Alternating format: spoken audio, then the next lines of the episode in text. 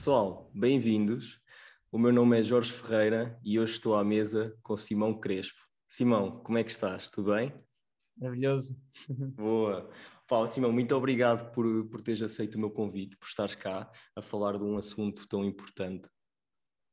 Obrigado eu. É, acho, que é, acho que é mesmo muito importante e fazem falta mais projetos que, que realmente um, abordem este tema que é, sei lá, é tão crucial, era o que eu te estava a dizer, acho que é, acho que é fundamental e, e é algo que não se fala muito e as pessoas não valorizam assim tanto por, porque a saúde mental infelizmente é um bocado invisível, um, mas acho que é, é fundamental e por isso, olha, deixo-te aqui publicamente os parabéns pela, pela iniciativa. Olha, muito obrigado. E eu espero que, para quem ainda está meio reticente acerca da importância da saúde mental, com este episódio, já, já, já comece a colocar mais um pé na, na porta de, de tentar fazer algo sobre. Uh, e para quem nos está a ouvir agora, assim de repente, provavelmente já conhece a tua cara, já, já te viu em algum lado, não é? Tu até és uma pessoa bastante conhecida na, aqui na juventude e no mundo dos podcasts. Tu apresentas o Tenho Média para isto, certo? Uh, que, é um, que é um podcast muito porreiro. Não sei se queres dar tipo uma pequena explicação do que é que é o Tenho Média para isto. Uh, o Tenho Média para isto basicamente é um projeto que surgiu para dar um bocado de resposta à, àquela indecisão que que todos os jovens sentem. Nós, com 17, 18 anos, não fazemos ideia que queremos fazer das nossas vidas uh, e somos confrontados ali com a escolha de um curso uh, e, e muitas vezes erramos porque, porque não, não sabemos realmente a realidade sobre o curso. Um, e então o, o, o Tenho Média para isto o que faz é eu entrevisto pessoas que estão em várias licenciaturas ou outros tipos de cursos, já não estamos só focados em licenciaturas, um, mas que permitam, uh, que permitam às pessoas que estão do outro lado perceber um bocadinho a realidade do que é viver e, e, e fazer aquele curso e, e, ir pelaquela saída profissional. Além disso, eu pá, sou muito curioso e gosto, gosto de saber um bocado de todas as áreas, por isso uh, o podcast também acho que ganhou alguma atração, não só porque falamos do curso, mas porque falamos da, da, área em si, por exemplo, sei lá, engenharia do ambiente ou de, ou de política ou qualquer coisa assim, são temas que se vão abordando e vamos desenvolvendo uh, e que de algum modo estão a, estão a chamar a atenção. E portanto é, é por aí. Sim, olha, muitos parabéns pelo projeto.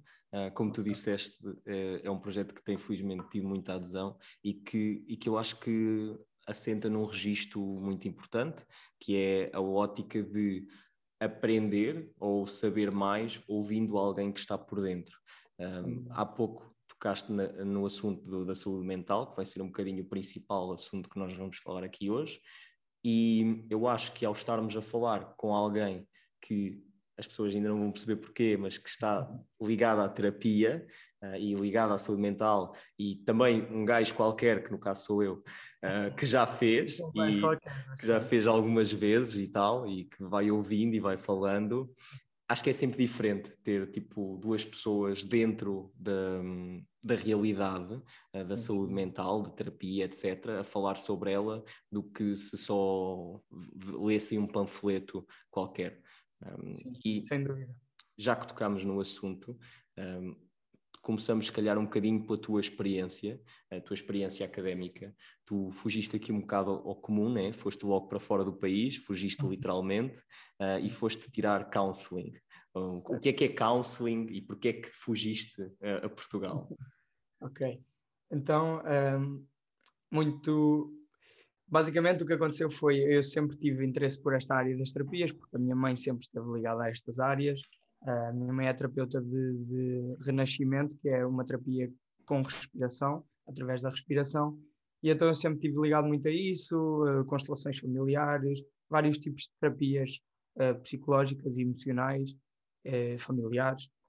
Um, e desde cedo eu tive a sorte, e, e, lá está, um bocadinho como eu te estava a dizer, muitas vezes o que acontece E o meu podcast surgiu nesse sentido é de uh, as pessoas têm dificuldade em saber o que é que querem fazer da vida e eu por acaso tive, tive muita sorte de desde sei lá dos meus 14 anos que eu sabia exatamente aquilo que eu queria ser não sabia bem por que caminho mas sabia que queria seguir nesta área das terapias e, e ao mesmo tempo a vontade de ir para a Inglaterra essa essa fuga do país um, foi um bocado. Era mais, era mais no sentido de eu queria mesmo ter uma experiência de, de, de choque, de uh, algo que me obrigasse a crescer e que me obrigasse a okay, fazer-me ali à vida. Vamos a isto.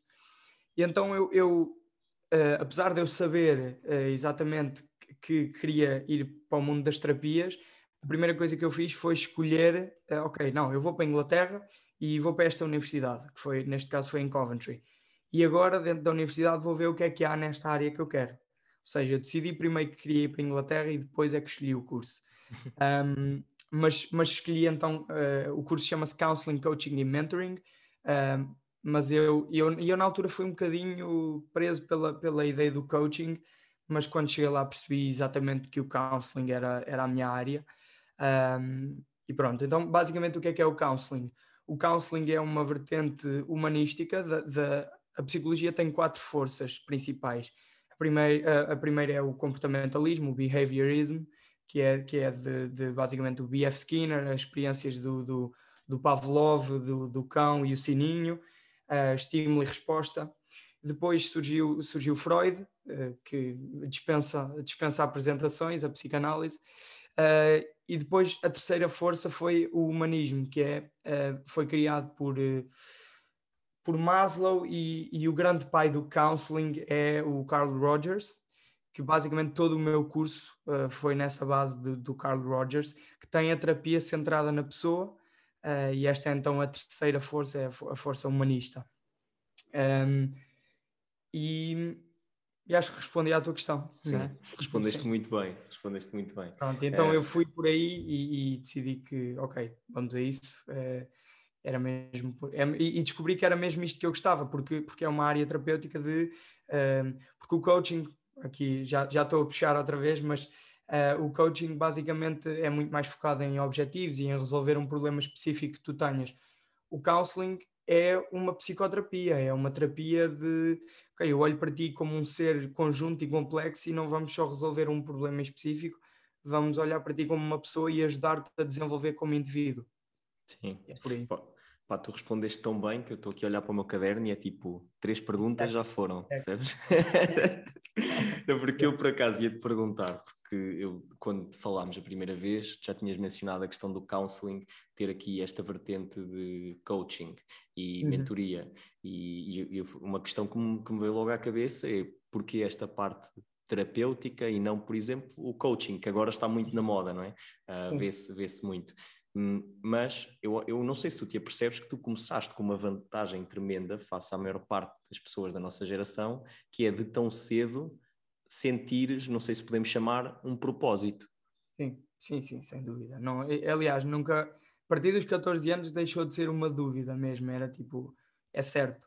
E isso sem dúvida que dá uma vantagem, porque acima de tudo dá uma vantagem psicológica a nível de, tipo, eu estou descansado, eu sei mais ou menos por onde ir, sabes? Eh, porque, porque, ora, falando ainda do coaching e mesmo da, da terapia, muitas das coisas que acontecem é nós não termos um objetivo na nossa vida. Uhum. E quando tu não tens um, uh, ok, eu estou aqui e vou para ali, a vida começa a perder um bocadinho um propósito. É importante nós termos esse sentido. E muito, muito do que acontece na adolescência é, além de estarmos a passar por todas as fases difíceis de hormonas, eh, transições de vida, complicações familiares, tudo isso que nós vamos passando, além disso, eu nem faço ideia o que é que vou fazer no meu futuro. Uhum. Então eu não sei que passos dar, ando só ali um, perdida à deriva, isso é muito estressante.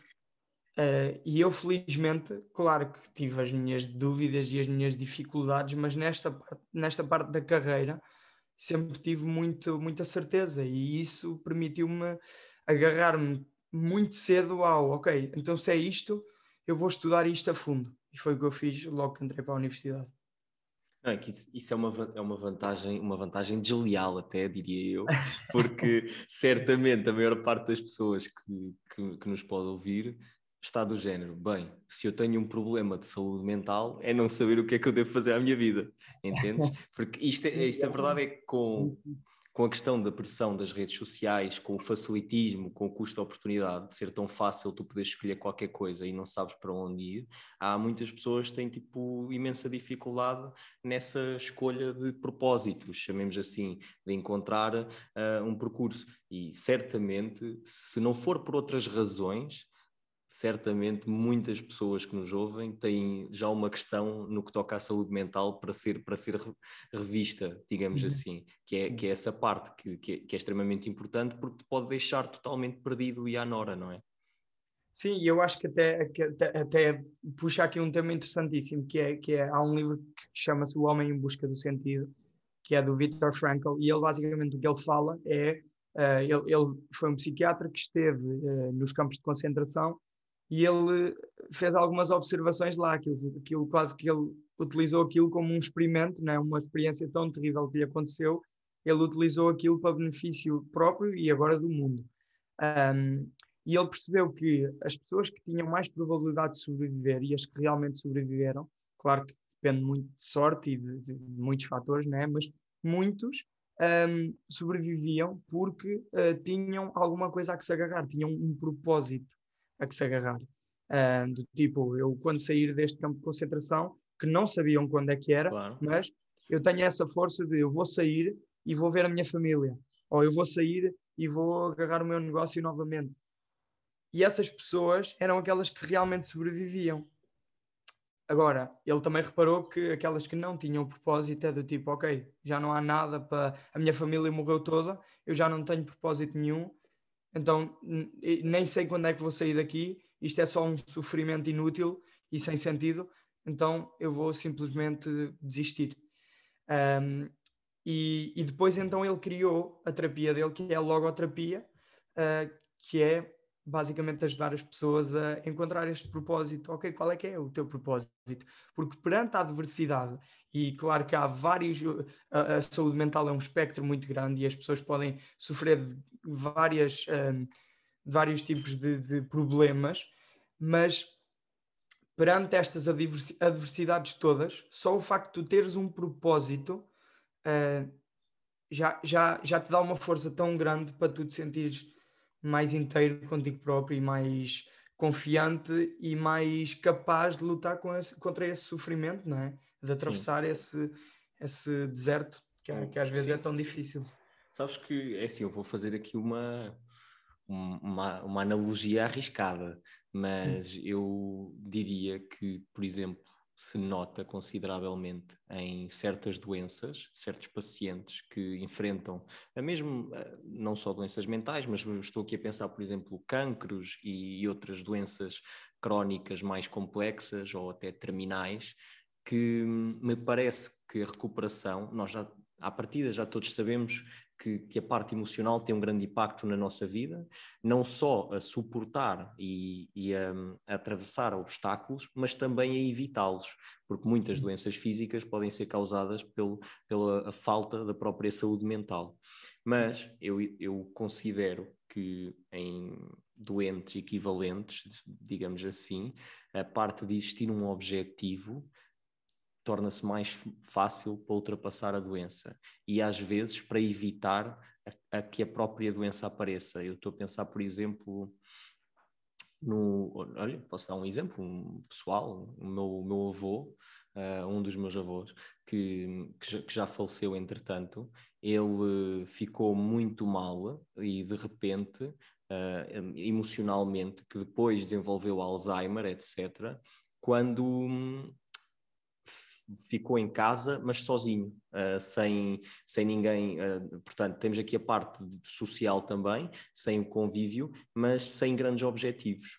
Do outro espectro, tenho o meu outro avô, pá, que tem 77 anos e eu sinto que ele está mais saudável que eu. Ele ainda agora passou aqui, tipo, meio a correr e anda para aí, tipo, e de máquinas e de caminhões e de tratores e de trás para a frente, tem imensos objetivos, está-me sempre a chatear a cabeça, temos que ir fazer isto, temos que fazer aquilo, temos que não sei o quê, entendes? Claro que isto é um exemplo isolado, pode não ter nada a ver, a aleatoriedade é um existe. Isolado, mas olha que eu, eu consigo me relacionar muito bem, eu, tenho, eu, eu tinha um tio, aliás, uh, que, que a partir do momento em que foi para a reforma, uh, demorou cerca de um ano, teve Alzheimer uh, e acabou por, por morrer assim num espaço de dois, três anos, acho eu.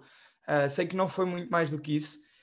E lá está, uma vez mais, porquê? Porque, porque muitas vezes isso é uma fase em que se não há um propósito, é ok, então eu já não sou uma pessoa ativa, não tenho um propósito, estou o quê? À espera da morte? Certo, né? Certo. Mas depois é isto, só que, ok, agora aqui estamos a falar da, da parte das pessoas mais velhas, na, na, parte da reforma, mas isto acontece com muitas, muitas, muitas pessoas na adolescência, na, até a, a, típica crise de meia-idade, não é? É um bocado por aí.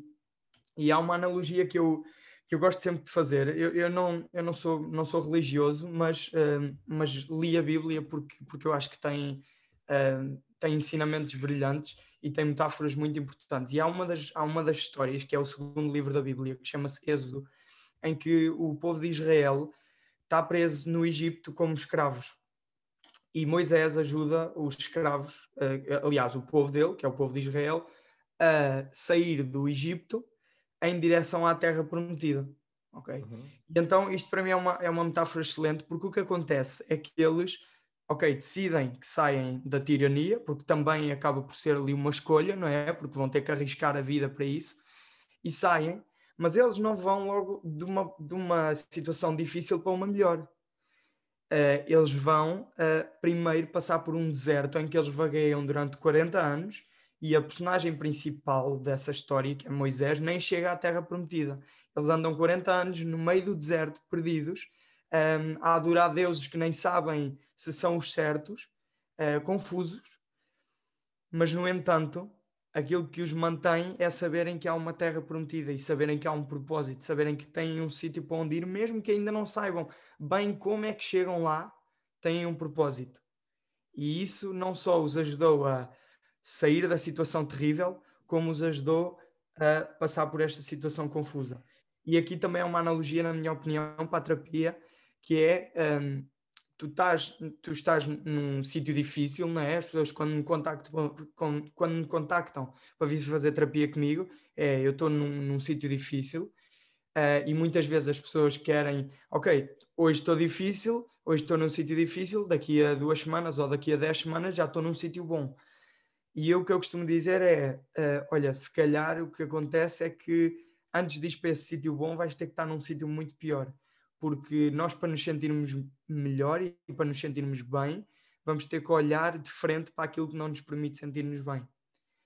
E então temos que fazer primeiro essa caminhada no deserto para depois chegarmos à Terra Prometida. Eu, eu acho que essa é uma boa analogia e, e tem nela própria o pressuposto base racional da, da existência da religião. Ou seja, se não fosse essa hum, necessidade inata de existir algo superior, algum sentido, algum propósito, e daí a fé, e daí as crenças religiosas, etc., se calhar teria sido muito mais difícil para a sociedade evoluir no geral, uh, ou para ou existir mais crime, existirem coisas muito menos favoráveis à, à evolução da, da sociedade. Sim, a, a, a, probabilidade de haver muito mais a sensação de aquele o, o nihilismo, né? a sensação de que nada faz sentido, uhum. é, é, muito maior. Era muito Sim. maior, aliás. Sim. E tu, quando falaste do, do Vitor Frankl, uh, da questão da logoterapia, etc., ele, pai da logoterapia, mas também uh, já, já mencionaste, quando, quando falámos os dois, que estava aqui também muito relacionado com a terapia transpessoal, da qual tu és facilitador. Uh, se calhar pegávamos agora um bocadinho nesta vertente da transpessoal, que eu acho muito curioso. Eu nunca tinha ouvido falar, uh, até, até te conhecer, e, e, achei muito curioso ter aqui um, a entrada, a, a, ligação de tantos grandes nomes da, da, psicologia, não é? Que temos o, o Carl Jung, temos o Carl Rogers, temos o Viktor Frankl, tínhamos uh, Maslow.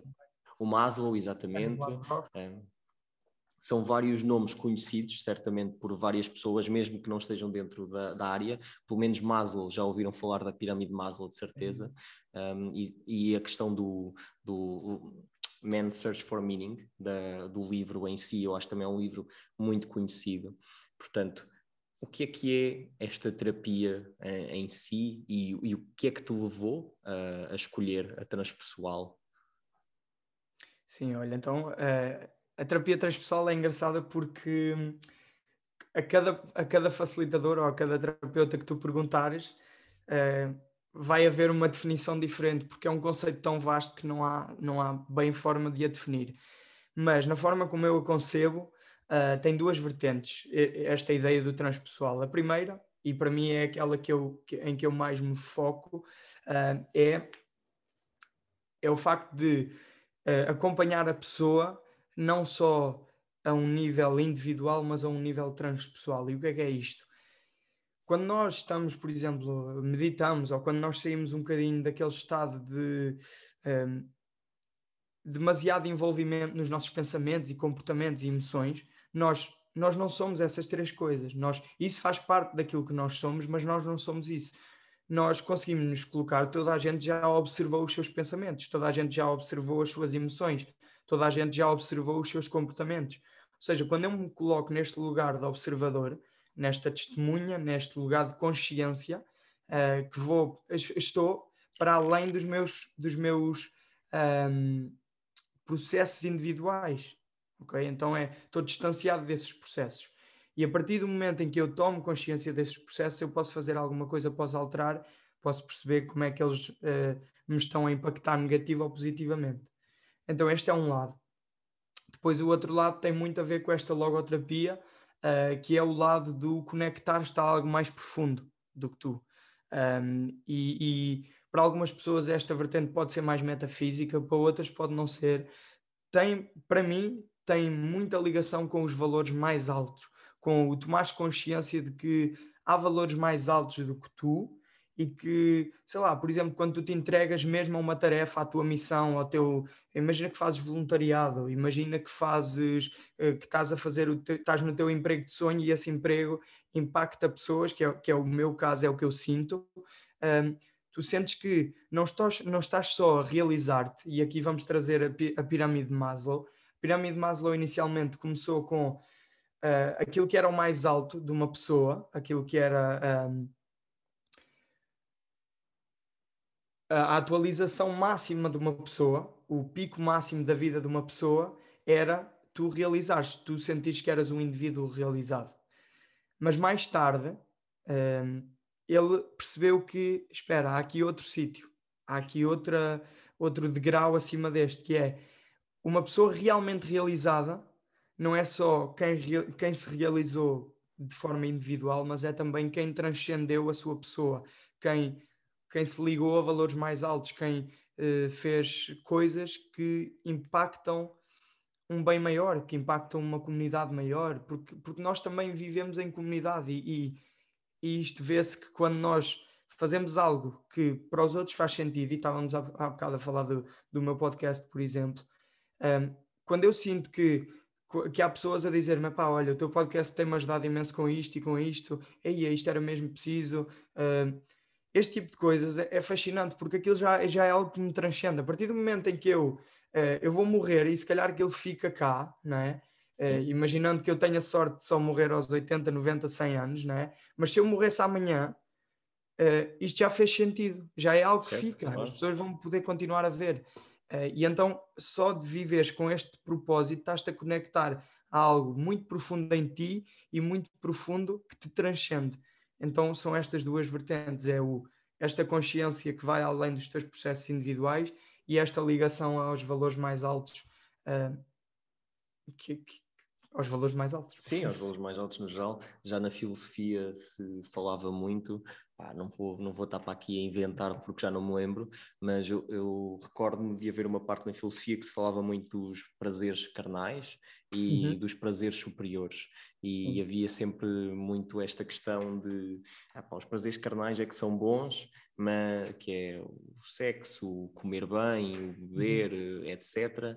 Só que lá está, é uma coisa ótima e é verdade, tipo epicurista de viver ali ao máximo, mas só que é um máximo que, que é um pico muito curto, não é? sobe Sim. rápido e depois desaparece. Enquanto que estas coisas que nos transcendem um, acabam por se manter ao longo do tempo à partida, de tu saberes que estás a impactar. Por exemplo, ainda hoje, uh, mesmo antes de, de, nós começarmos a falar, eu estava a ver um, uns vídeos uh, que agora se vê muito de pessoal que um, começa a criar. Uh, é aquilo, não sei se pode chamar crowdfunding, acho que sim, crowdfundings, para uhum. pessoas em dificuldades. Por exemplo, pessoas que vivem na rua, eles vão lá e dão-nos dinheiro e criam um crowdfunding para, para outras pessoas darem dinheiro e tiram-nos da rua e metem-nos em casas. Pá, eu, eu, fico a pensar, meu, eu acho que tipo, se eu pudesse, claro que eu posso sempre ajudar, mas se eu tivesse o poder financeiro para tirar pessoas da rua uh, à grandia francesa e continuar eu tipo, a viver minimamente,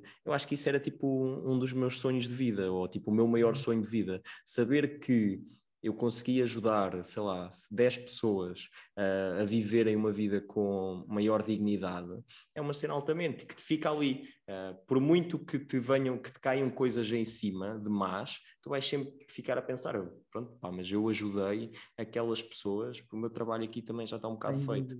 E estás a tocar num ponto importantíssimo. Uh, falavas da filosofia e da, da, diferença entre as ideias entre o, o, mundo carnal e o mundo podemos chamar-lhe espiritual ou, ou o mundo destes sim. valores mais altos, um, mas realmente é engraçado porque a terapia transpessoal uh, não é só o uh, meditar, não é só o focarmos em valores mais altos, não, é conectarmos a estes, estes lados todos, mas não nos retira da vida, não nos retira das dificuldades, do sofrimento, não nos retira das, de, dos problemas mundanos. Ok? Então, então é mesmo o facto de tu te focares em, ok, vamos trabalhar esses problemas mundanos, uhum. mas vamos conectar-te com aquilo que há de mais profundo em ti, porque isso vai-te ajudar a ultrapassar estes problemas mundanos de forma mais, mais yeah. fácil. Bem, eu, eu acho que eu, eu, tenho a certeza que, que alguém vai estar a ouvir e vai pensar. Um, pá, estes gajos tipo, estão para aqui a dizer merdas utópicas, isto são balelas totais. Mas eu poderia dizer que sim, em parte de eu já pensei muito isso, depois de eu viver na China, depois de eu, de eu ter tido uh, perturbação da ansiedade, de sentir que ia morrer, etc., e de uma data de coisas que, que me pareceram um bocadinho mais importantes do que, sei lá, poder vir a ficar careca, uh, qualquer coisa assim, tu começas a considerar e a, e a olhar à tua volta, olhar a quantidade de tretas que existem e que as pessoas se preocupam e gastam e esbanjam energia sobre elas que não interessam para nada, tipo, para nada. E é só que também é uma coisa que te passa, que eventualmente quando tu ficas melhor é muito difícil tu estás sempre neste nível sim, de sim, consciência. Exatamente, eh, exatamente. Eu, por, por, exemplo, tive aqui um podcast com um amigo meu que teve cancro Uhum. e bastante jovem, e para além de cancro teve outros problemas complicados, o que é uma, uma situação extremamente chata, tu achares que vais morrer, e mais do que uma vez, e, e ficas nesse, nesse patamar de, epá, tudo o resto estou-me a cagar. Tipo, eu quero lá saber se, tipo, risquei o carro, se o caraças, o que é que foi. Tipo, está tudo bem, mas não vou morrer, está tudo bem. Só que uhum. lá está, depois passa um ano em que tu sentes que já não vais morrer e, e voltas, é pá, agora fosca-se o carro, meu, vou pagar 20 euros para fazer não sei o que ao carro. Pronto, percebes? É, também é difícil manter nessa consciência. Só que há, há, é importante perceber que esta realidade existe, que isto não são efetivamente balelas. A maior parte das pessoas, eu arrisco-me até a dizer que a maior parte, a maior parte de, do estilo de vida que nós uh, com o qual nós contactamos e nós, nós vemos está errado ou é menos saudável numa data de vertentes. Porque a maior parte das pessoas não são felizes, a maior parte das pessoas não, sei lá, não tem inteligência financeira, a maior parte das pessoas não, não tem uma consciência superior face a uma, uma determinado leque de questões. Portanto, a maior parte das coisas normalmente está errada, o que não faz sentido, né? Normalmente a maioria devia estar certa. Mas esta parte aqui de consciencialização e de visualização das coisas é realmente importante de, de compreender, que, que não são uhum. balelas, isto são coisas que se nós colocarmos tempo, se evoluirmos neste, nesta, nesta vertente, se fizermos terapia, etc., e se, no, se enfrentarmos estas questões mais profundas, vai haver um, uma espécie de escadota que um gajo vai subir automaticamente, do qual vai visualizar as coisas com uma clareza muito superior. Sim. Que e, até... e, ao mesmo tempo, eh, eu acho que a questão da finitude é, é uma questão que, de algum modo, ou aterroriza ou já aterrorizou toda a gente, não é? Porque ninguém sabe bem, eh, há muitos conceitos, muitas ideias, pode ser ou pode não ser, mas ninguém sabe por onde é que vai a seguir. Um, ou se vai para algum lado, não é? E esta questão da finitude é, é muito assustadora, mas uh, e então o que é que nós fazemos? Nós procuramos esquecê-la ao máximo, é, procuramos viver como se isto não existisse. Ok, quando chegar lá preocupo-me com isto. Mas tentamos reprimir tanto isto que não utilizamos isso a nosso favor. Se eu todos os dias me lembrar que vou morrer, um, o que acontece é que eu vou viver de forma muito mais intensa uh, cada momento. Vou olhar para, os, para, para, aquilo que realmente importa uh, a cada momento. Não vou. Claro que imagina, uma vez mais, estamos a falar aqui de, num ideal, é utópico, não é? Nós não podemos estar constantemente a achar uau, este momento é incrível. Claro, claro. Não é isso, mas, mas acabas por valorizar coisas uh, de forma muito diferente. mas olha, que há pessoal que vive assim. Sim, sim, eu, eu, acredito que sim. Não a 100%, como é óbvio, tipo, eu não estou na casa de banho, ué, isto é incrível, mas eu conheço é, pessoas sim, sim, que tipo 90, vá, 90% do tempo vivem assim, tipo, é pá, que dia lindo, e eu, mas está a chover, pá, está yeah. tipo, tá um dia incrível. Eu, eu tenho uma prima que é assim, por acaso até já trouxe ao podcast, mas eu fiz uma viagem por Itália com ela, meu, aquilo é uhum. ridículo, tipo tudo, é pá, que extraordinário, e eu Pá, para mim é um tomate normal, yeah, tipo, é sabe? Yeah. Tipo, mas é, juro, eu nem estou a exagerar muito quando digo que, que é assim. E é uma pessoa que eu conheço bem e que eu tipo, convivo várias vezes e eu vejo que aquilo é tipo regular e constante. Claro que também tem as suas cenas, tem os seus stress, tem os seus medos por aí fora, mas isso é uma realidade para alguns. Tipo, não, não está assim tão fora. Uh, agora, claro que está fora do alcance da maior parte das pessoas, porque existe um caminho muito importante uh, de, sei lá, de, de, imensas vertentes, porque também não é só de desenvolvimento a nível da sua saúde mental, também tem muito a ver com confiança, tem uma data de coisas. Uh... Sim, e, e, mas, mas apesar de tudo, eu acho que, por exemplo, eu não conheço o teu amigo, não é? Mas, mas apesar de, se calhar, eh, um ano depois dele ficar bom, ele perceber, ok, uh, já não vivo tanto assim porque já, tô, já, já me sinto melhor e tudo mais, mas eu tenho a certeza que há coisas que ficam. Uh, e isto eu noto, sei lá, olha, eu aos 17 anos tive uma experiência muito difícil que um dos meus melhores amigos morreu. Um, e, e, basicamente o que acontece é, claro que agora eu já fiz o luto e, e isso aí já é uma experiência do passado, mas é algo que me recorda sempre, e ele tinha 17 anos também, ou 16, e, e é algo que me recorda sempre, ok, cuidado, porque não são só os mais velhos que morrem. Yeah. Então, então presta atenção, porque estás a desfrutar realmente da forma como as coisas são. E isto leva-me a outra questão, e tu, tu fizeste um, um, um, podcast sobre psicadélicos, e eu acho que isto é um tema importante, eh, mas acima de tudo, a, a transpessoal o que faz muito é, é conectar a ciência de agora, ciência terapêutica de, de hoje em dia, com também as ideias das tradições antigas.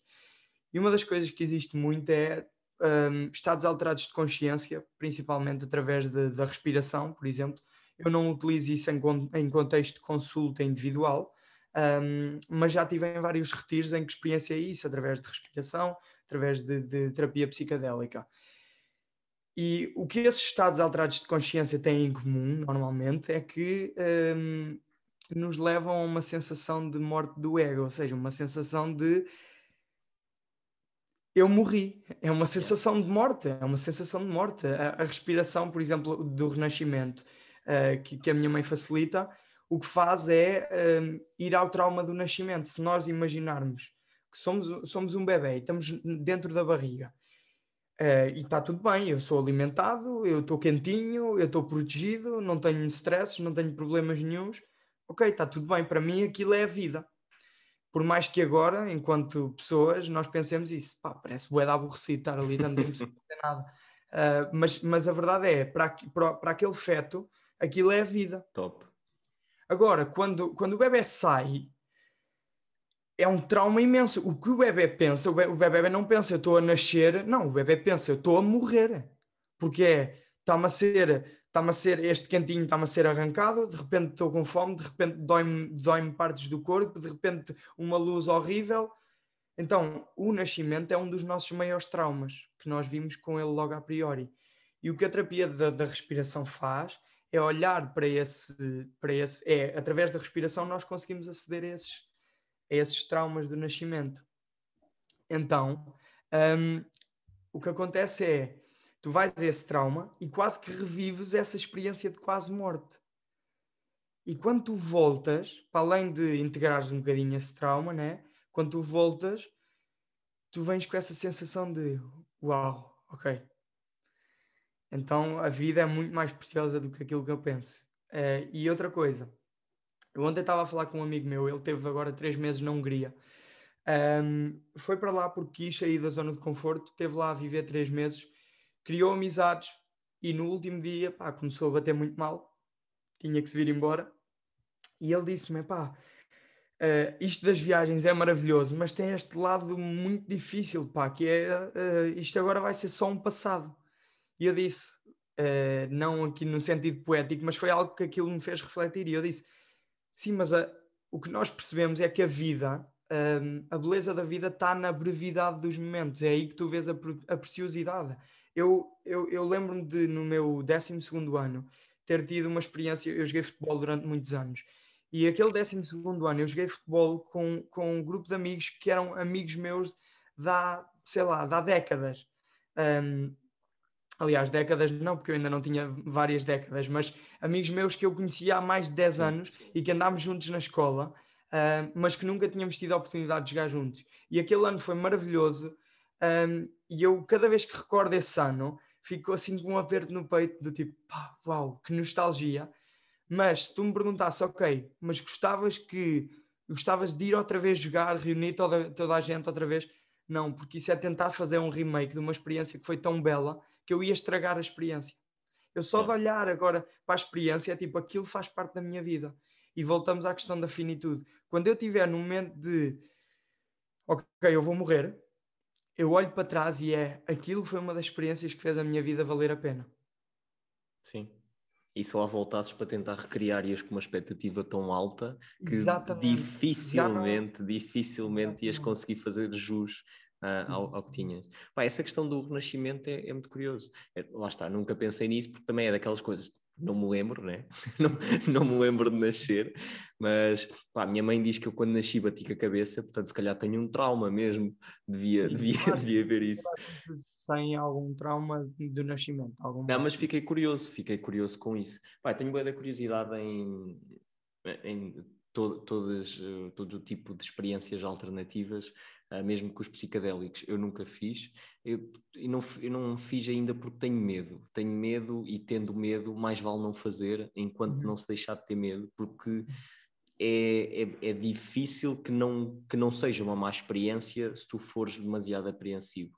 Um, pá, mas o meu medo é mais na ótica da, das consequências de como eu conheço pessoas que, por causa de certos ácidos, etc., que ficaram com esquizofrenia, etc., e existe relação familiar, eu fico sempre naquela pé atrás. Um, e depois com outras coisas da minha ansiedade em si, da falta uhum. de controlo e por aí fora, uh, é, é, eu fico sempre apreensivo. Mas adorava experienciar essa questão da morte do ego, entendes? Uhum. Um, porque eu, eu acho que isso deverá ser importante para para muitas pessoas, por exemplo, para o Putin, se calhar era uma coisa interessante de, experienciar. um... mas, Ou então ainda voltava mais irritado, não sei. Mas, mas isso que estás a dizer também, também uh, quero fazer aqui, aqui uma ressalva e, e, e, que tu sabes isto, mas acho que, acho que muitas pessoas têm um bocado de dificuldade em discernir eh, ácidos e tipo, sei lá, cocaínas, heroínas, uh, de, de, de, dos psicadélicos que são, sei lá, psilocibina, LSD e esse tipo de coisas.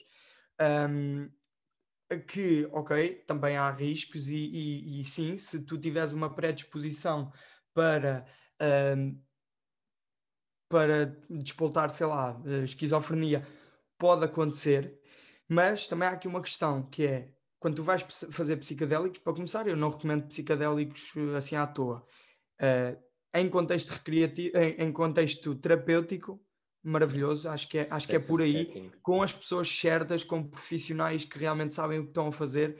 Isso sim, pode ser uma experiência que tu, que tu podes uh, integrar e trazer realmente alguma coisa importante para a tua vida. Sim. Porque imagina tu estás no quarto, sozinho, uh, ter uma morte do ego e de repente eu não sei o que é que, o que, é que eu sou, estou aqui a ter uma, uma, uma experiência muito difícil a confrontar problemas difíceis teus sozinho, yeah. extremamente vulnerável isso vai te traumatizar mais do que, do que ajudar. E então, sim, eu sim, nesse sim. caso, eu, eu pá, não.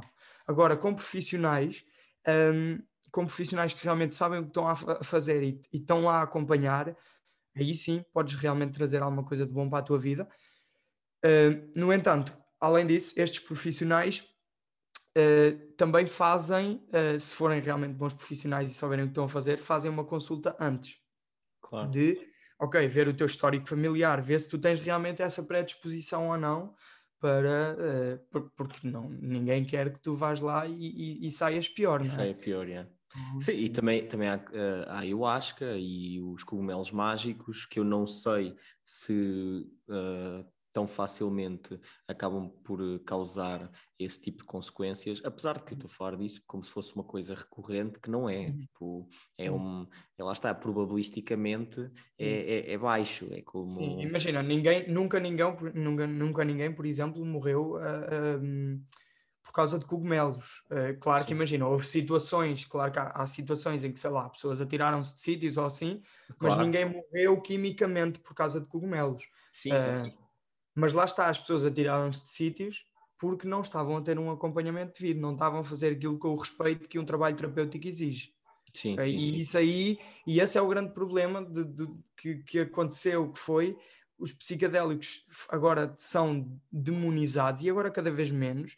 E, e eu aproveito para dizer que há uma página que fala de psicadélicos em português, chama safejourney.pt, que é maravilhosa, com a qual eu, com a qual eu também colaboro que fala um bocadinho, desmistifica estes medos à volta dos psicadélicos e desmistifica estas, estes, estas questões dos estados alterados de consciência. Um, mas lá está, é muito nesta vertente de isto tem que ser feito com respeito e nos sítios apropriados e com as pessoas certas para que seja um trabalho terapêutico. Sim. Por outro, porque se não for, não, não vai sair aqui coisas muito boas, não.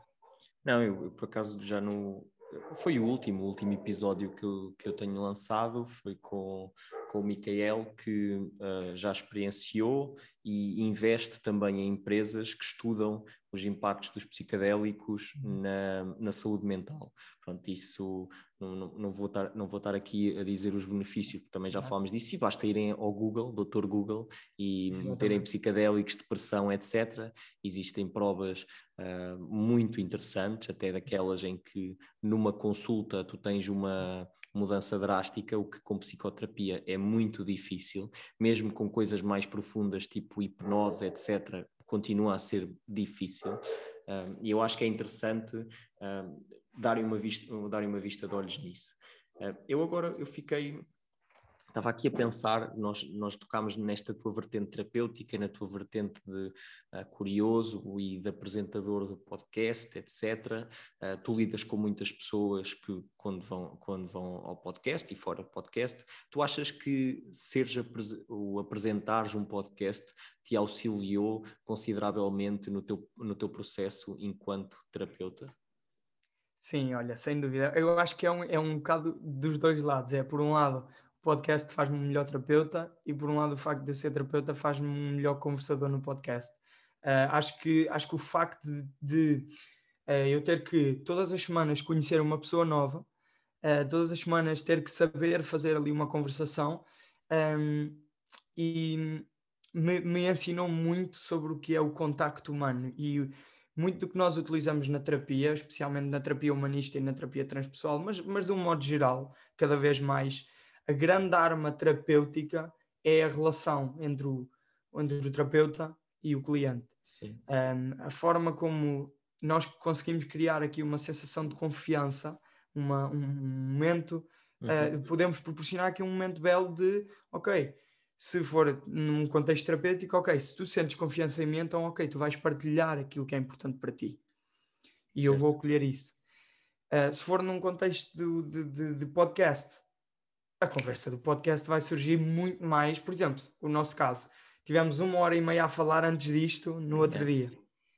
Agora nota-se que flui com muito mais, muito mais qualidade, é muito mais, é muito mais fácil, porque estamos os dois à vontade, sentimos-nos mais confiantes um com o outro. Um, e então eu comecei a perceber um bocadinho mais, ok, quais é que são as nuances de uma boa conversação, uh, como é que realmente se chega a estes lugares de conversas mais profundas, como é que se passa rapidamente aqueles então e o tempo, está bom? Aquecimento, yeah. Sim, e, e, isso é muito importante nas duas vertentes, tanto na terapia como, como no podcast. Uh, por isso, sem dúvida, acho que foi um bocadinho dos, dos dois lados. Uh, mas isso até me leva aqui a outra questão, que é a terapia funciona muito. As pessoas acham muitas vezes, e eu, e eu como faço TikToks na área da saúde mental, um, tenho recebido muitos comentários e alguns deles são do tipo: ah, um terapeuta o que ele faz é ouvir, ou um terapeuta só está lá e eu falo o tempo todo. Mas a verdade é que um, às vezes esse é grande parte do trabalho e é muito importante isso, mas também é o escutar, mas o escutar de uma forma um, desidentificada um, e escutar de uma forma com, com, presença, porque quando eu não estou atento, se tu me estás a contar um problema tão difícil para ti uh, e eu não estou realmente presente e não estou realmente atento, pá, tu, não vais, tu não vais confiar em mim, não vais. O que é isto? Tipo, eu estou-te a contar a história da minha vida e tu estás aí a olhar para o lado e nem estás a ouvir bem. Posso me então, é julgares é... se tiveres as expressões de julgamento.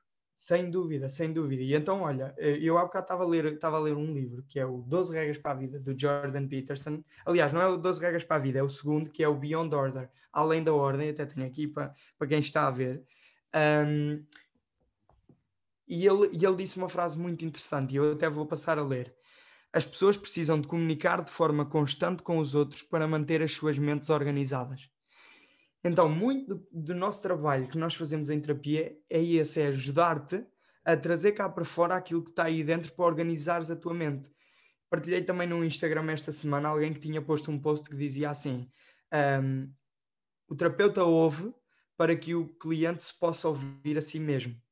Porque nós, para termos um, para termos uma vida, a qualidade da nossa vida depende muito da, daquilo que é para nós a nossa identidade. E isto prende-se com a nossa com a questão do propósito, não é? Quando eu tenho um propósito, tenho uma identidade ligada a esse propósito, mas acima de tudo a minha identidade é a minha história de vida, é aquilo que eu sinto que sou.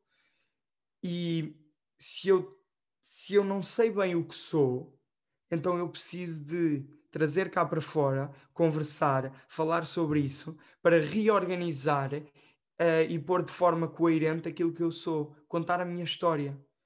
E preciso de alguém que realmente a ouça, sem julgar. Porque a cada momento, a cada momento em que eu estou-te a contar uma história e tu julgas um ponto da minha história, de, um ponto da minha história, sim, um ponto daquilo que eu sou, um ponto da minha identidade, se tu julgares, o que acontece é ok, então eu vou reprimir esta parte de mim porque esta parte de mim não me traz amor dos outros. Então quer dizer que esta parte de mim não é válida.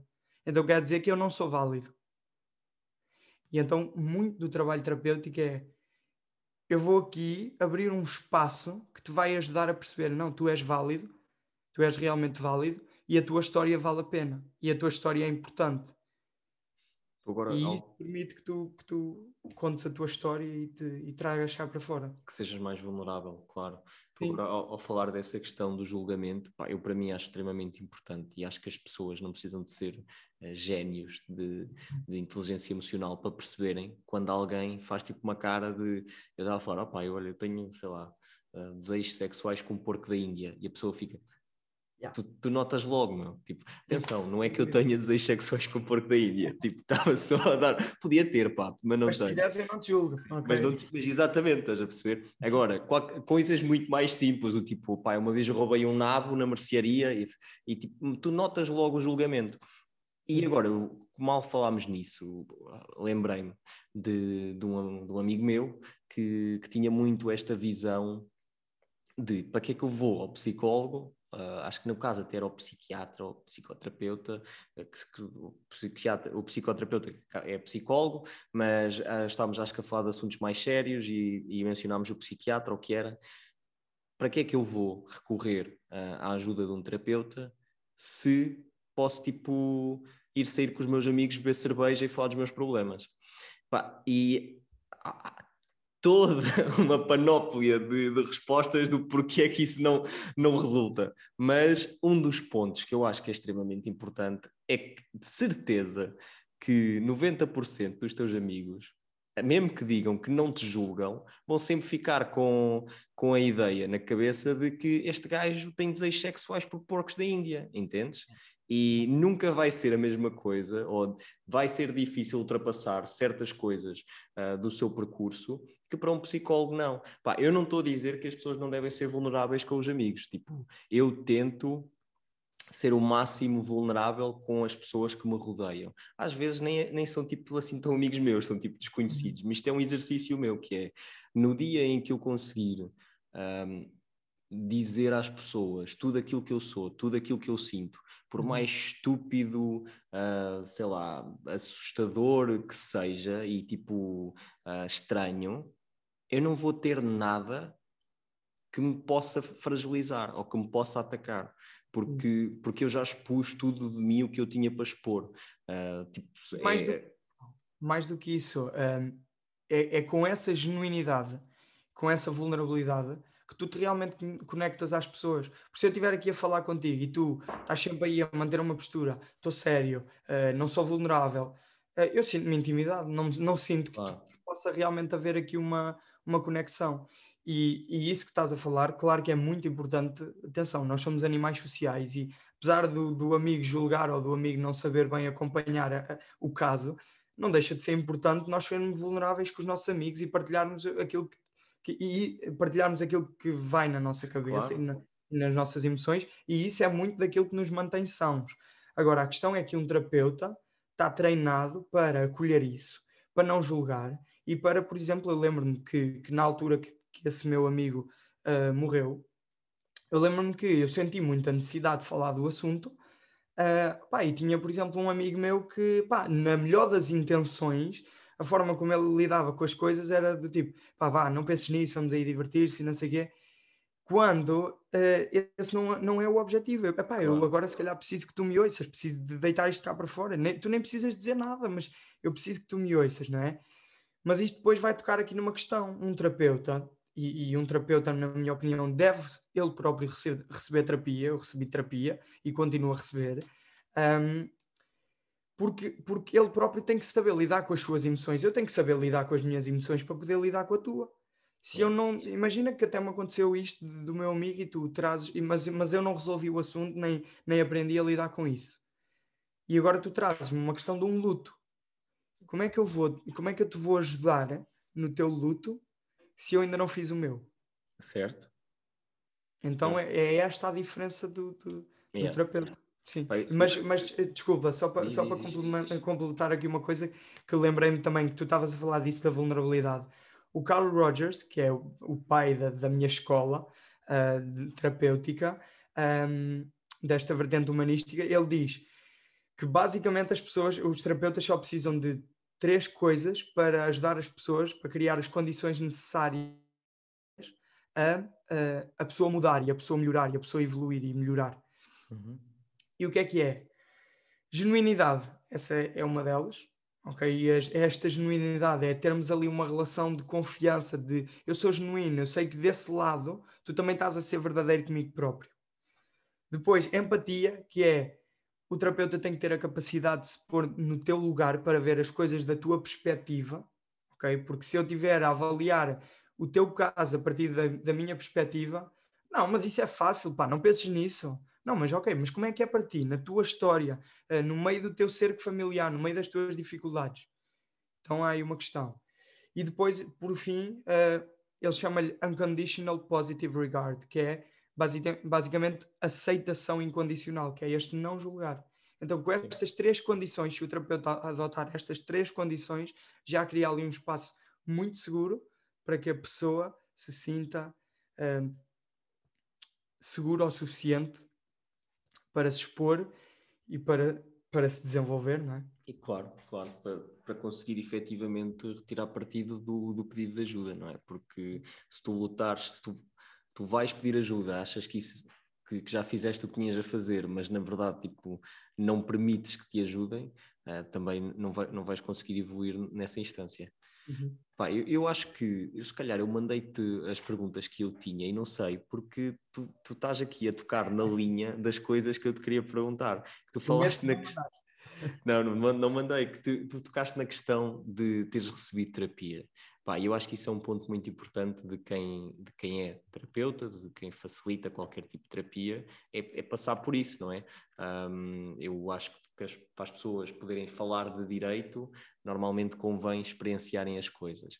Eu gostava de saber como é que, tipo, sem, sem entrar em detalhes, uh, como é que uhum. foi para ti experienciar terapia? Dava, tu, isto só, só uma questão à parte. Foi uh, já no seguimento de teres algumas bases teóricas, certo? Uhum. Sim, então basicamente eu há bocado nem respondi à tua pergunta, depois eh, isto voámos por outros sítios.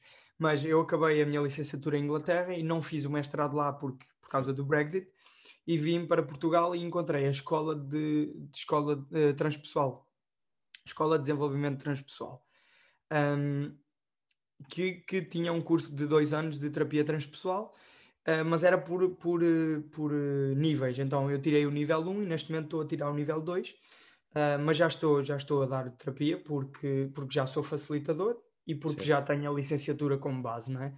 Um, mas um dos requisitos obrigatórios desta, desta, desta escola é, enquanto tu estás a aprender a ser terapeuta, tu tens terapia. Certo. Então eu tive terapia semanal. Lá está, eu já tinha feito muitas vezes terapia de respiração, alguma terapia psicadélica, tinha feito alguma terapia de constelações familiares, várias coisas que eu fui, que eu fui fazendo ao longo do tempo, que todas foram contribuindo, não é? Mas foi a primeira vez que eu tive realmente contacto com uma psicoterapia, não é? Com uma, uma terapia falada ali durante uh, nove meses. E, e, uma analogia que eu gosto de fazer, que eu disse esta analogia no outro dia, é que uh, as terapias, por exemplo, de respiração ou hipnose ou coisas assim, são terapias que nós fazemos como se fôssemos. Isto é como ir ao dentista. Nós fazemos todos, todos os anos, nós vamos uma ou duas vezes ao dentista, ao dentista fazer uma lavagem mais a fundo. Uhum. E isso são estas terapias mais profundas. Mas nós todos os dias temos que lavar os dentes para manter a higiene. E a terapia, eh, esta psicoterapia, de todas as semanas ou de 15 em 15 dias fazer esta psicoterapia, é a, for, é a nossa forma de lavar os dentes, é o uh, todos, todas as semanas ir fazendo esta higiene. E eu senti muito isso, porque, para começar, uh, muitas vezes as pessoas é pá, é caro e é tanto tempo e é tão longo e tudo mais, e, e aquilo não traz resultados. Ok, vamos aqui por partes. Primeiro, resultados é uma coisa muito subjetiva, não é? Um, e depois, um, o facto de ser tanto tempo também é porque há aqui várias vertentes. Uma delas é a própria relação está-se a desenvolver. Tu próprio vais, e, e, eu falo por mim, ao início estava muito. Apesar de eu sentir, não, eu, eu, tô, eu quero, ter, quero ter terapia e estou aqui bem, não sei o quê, mas nós muitas vezes o que fazemos é, não, está tudo perfeito. Não, está tudo bem, tá, tá, eu tenho isto. Pois, eu tenho este problema, mas eu também sei que, que faço isto e que faço aquilo e depois há de ficar tudo bem. Então, os primeiros, se calhar o primeiro mês ou os primeiros dois meses de terapia, o que eu senti foi, eu estava ali um bocadinho na minha bolha, do tipo, ok, eu partilho alguma vulnerabilidade, mas pouca, uh, e de algum modo, não, eu tenho, eu tenho aqui a... Está tá tudo bem. Mas depois chega ali um momento em que a relação aprofunda e tu começas a sentir-te mais seguro e mais seguro e mais seguro e começas realmente a expor as tuas, as tuas sombras, não é? A olhar as tuas sombras e nesse momento a vida faz um clique, né? Para mim é um antes e depois de, de ter recebido terapia e eu, e eu, sinto que, pelo aquilo que tu já partilhaste em podcasts anteriores, que para ti também, não é? Tu ganhas uma consciência completamente diferente sobre ti, sobre a forma como tu ages, como tu reages, como tu pensas, como tu tens emoções, a forma como isso impacta as pessoas que estão à tua volta, a forma como as pessoas que estão à tua volta impactam aquilo que tu, a forma como tu vives. Então é aqui uma dinâmica gigante, uh, maravilhosa, que te, que te torna um ser humano mais consciente de ok, o que é que eu estou, que é que eu, como é que eu quero viver? Porque nós vivemos muito nesta ação-reação. E a terapia o que faz é trazer-nos consciência sobre os nossos atos. E Uh, uma das coisas que o, que o Viktor Frankl também fala no livro dele é entre o estímulo e a resposta, entre um acontecimento e aquilo que nós e a forma como nós lhe respondemos, há um espaço. E é neste espaço que eu tomo a decisão, é neste espaço que eu, de forma consciente, escolho, ok, não, eu, eu não vou reagir, vou agir, vou fazer uma escolha ponderada sobre uma situação.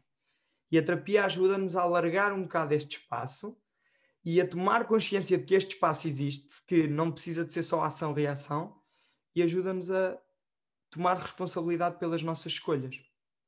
É. Sem dúvida que foi uma diferença imensa na minha vida. Pá, eu, eu agora estou aqui a pensar um bocado porque eu gostava de, de conseguir ter alguma tipo resposta, algum conselho na ponta da língua de porque é que a terapia faz sentido, entendes? Porque se eu hum. dissesse é o mesmo que ir ao ginásio, pá, há pessoal que não gosta de ir ao ginásio, é o mesmo que fazer desporto, há pessoal que não gosta muito de fazer desporto, mas é assim, a verdade é que se eu dissesse que é o mesmo que fazer desporto, não é assim uma, uma analogia tão estúpida, porque o desporto é realmente importante. Uhum.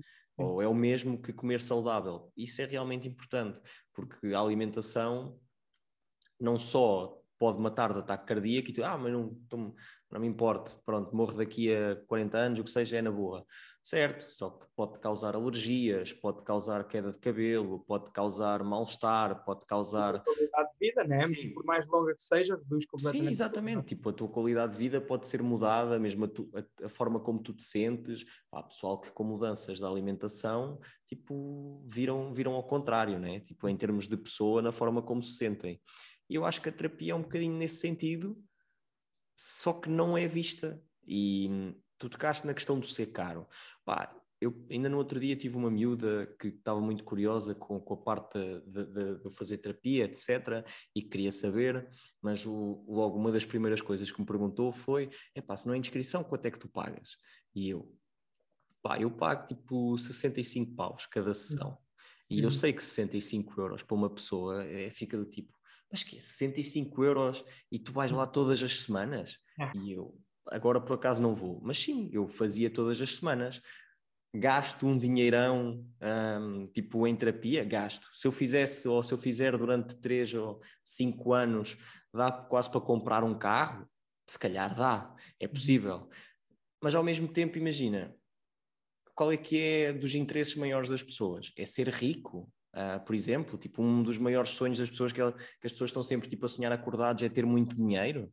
Como é que as pessoas têm dinheiro? Têm que investir em alguma coisa, têm que investir em. Uh, não é só investir em uh, ativos que efetivamente rentabilizados dão dinheiro, como comprar uma casa. É também investir em conhecimento, comprar livros, ler, aprender, estudar, rodear-se de pessoas que percebem, que têm negócios interessantes, o networking isso é investimento. E como é que tu investes nisso? Também investes a ir jantar fora com essas pessoas, a, estar, a perder tempo, a passar tempo com essas pessoas, a rodear-te. Tudo isso são. Essa pessoa está no Porto, tem que ir lá de carro, gasta dinheiro em gasolina, etc. Tudo na vida são investimentos, seja tempo, seja dinheiro, seja do que for.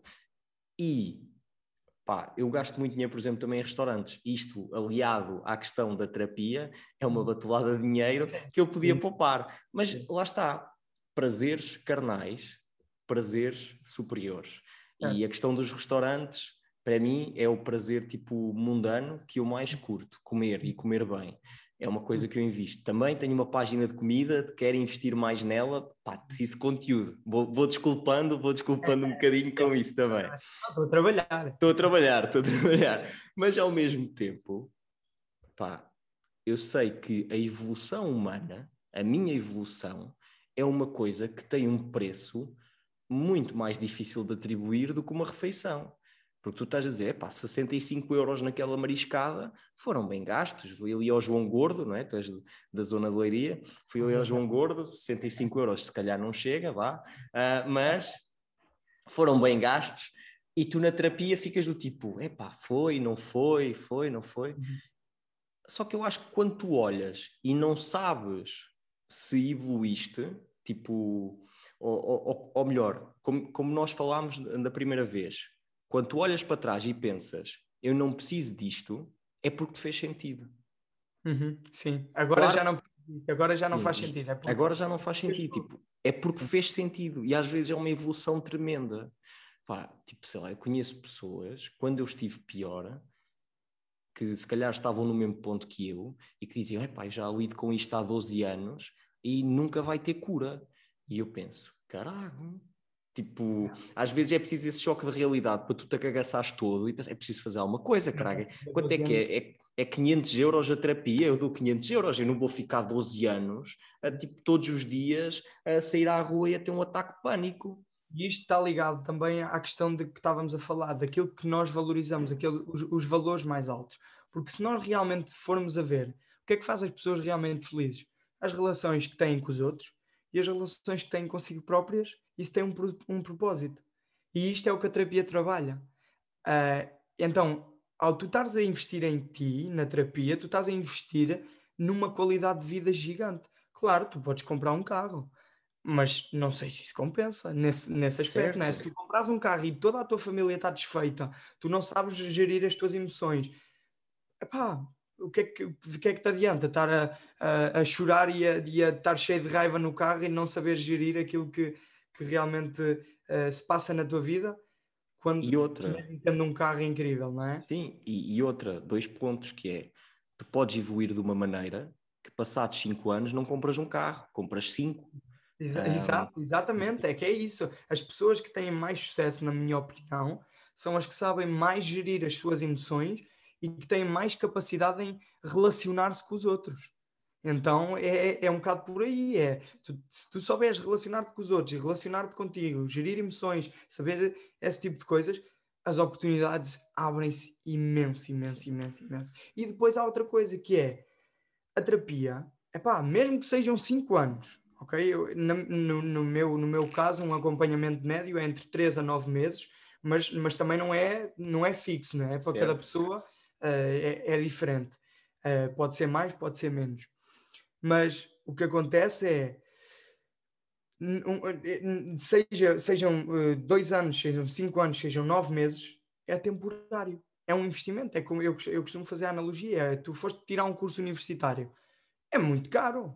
É ou não é? É muito caro, mas Sim. compensa, porque vai-te criar um futuro com uma qualidade completamente diferente. E é normalizado essencialmente é normalizado. É normalizado. Aliás, não é só normalizado, agora já é ao contrário. É, é exigido. É, já não é normal tu não tirares um curso. Sim, é, né? tipo, já é, é exigido. é, exigido. quase. É um bocado nessa ótica pá, e nessa, nessa parte da evolução. Eu posso, o único exemplo que eu te posso dar é o meu, não é? Porque é aquele que eu conheço por dentro e que vou vendo a evolução. Não. Pá, eu digo-te muitas vezes, vários dias, eu fico a pensar estou a evoluir? Não estou. Tipo, uhum. será que isto está a surtir efeito? Uhum. Eu continuo ansioso, continuo a ter medo de, de muitas coisas, eu continuo a, a, tipo, a ter ansiedade muito física, continuo a duvidar de tudo. Pá, uhum. Mas isso é uma coisa da minha natureza tão vincada que é difícil sair. E tu depois... E se calhar agora tu já fazes mais, de forma mais consciente, já olhas para esses processos de forma mais consciente. Do ah, tipo, ah, eu estou-me a sentir ansioso, eu estou-me a sentir perdido, estou-me a sentir com dúvidas e tu estás a conseguir interpretar isto tudo para ti. Tu tipo, ok, isto é a forma como, como eu me estou a sentir, mas deixa-me permanecer com este sentimento. Ok. Mas não reages. Certo, certo. E, e sabes, e sabes uh, uma coisa que também é muito importante é que eu continuo a ver que isto não sou eu. Uh, ou continuo não, começo a ver que isto não sou eu. Exato, a é maior mesmo. parte dos problemas mentais, uh, chamamos assim mentais, que eu enfrento, de dúvidas, de stresses, de ansiedades, do que sejam, é o conflito entre o meu eu e o que eu acho que sou eu, Exato. que é importante perceber. É muito difícil encaixar na nossa cabeça que esta consciência, esta parte racional que ouve, que pensa, que fala contigo, que está neste momento a ouvir o que tu dizes, a raciocinar, etc. Eu, há uma parte de mim que está a sentir, tu falas comigo e eu sinto-me feliz, uh, contente, sinto-me uh, chateado com uma coisa que tu disseste, imagina. Mas há aquela que te está a responder, que te pode responder com raiva, que te pode responder com uh, felicidade, o que seja. Eu estou a decidir como respondo. Mas na verdade, o eu não está tão a decidir como eu respondo. Isso é aquela parte que eu acho que sou eu, que é a parte racional, que é a parte consciente. O eu está lá dentro e a pensar: isto é fixe, meu, isto fazer podcasts deixa-me feliz. E depois, daqui a bocado, eu levanto-me e vou trabalhar. E o meu eu está tipo, fosca-se, meu, tipo, eu não curto já não isto. com aquilo que eu realmente sou. Eu não curto isto, eu vou-te eu vou -te mandar para aí dores de cabeça, vou-te mandar para aí uma cena para ver se tu acordas.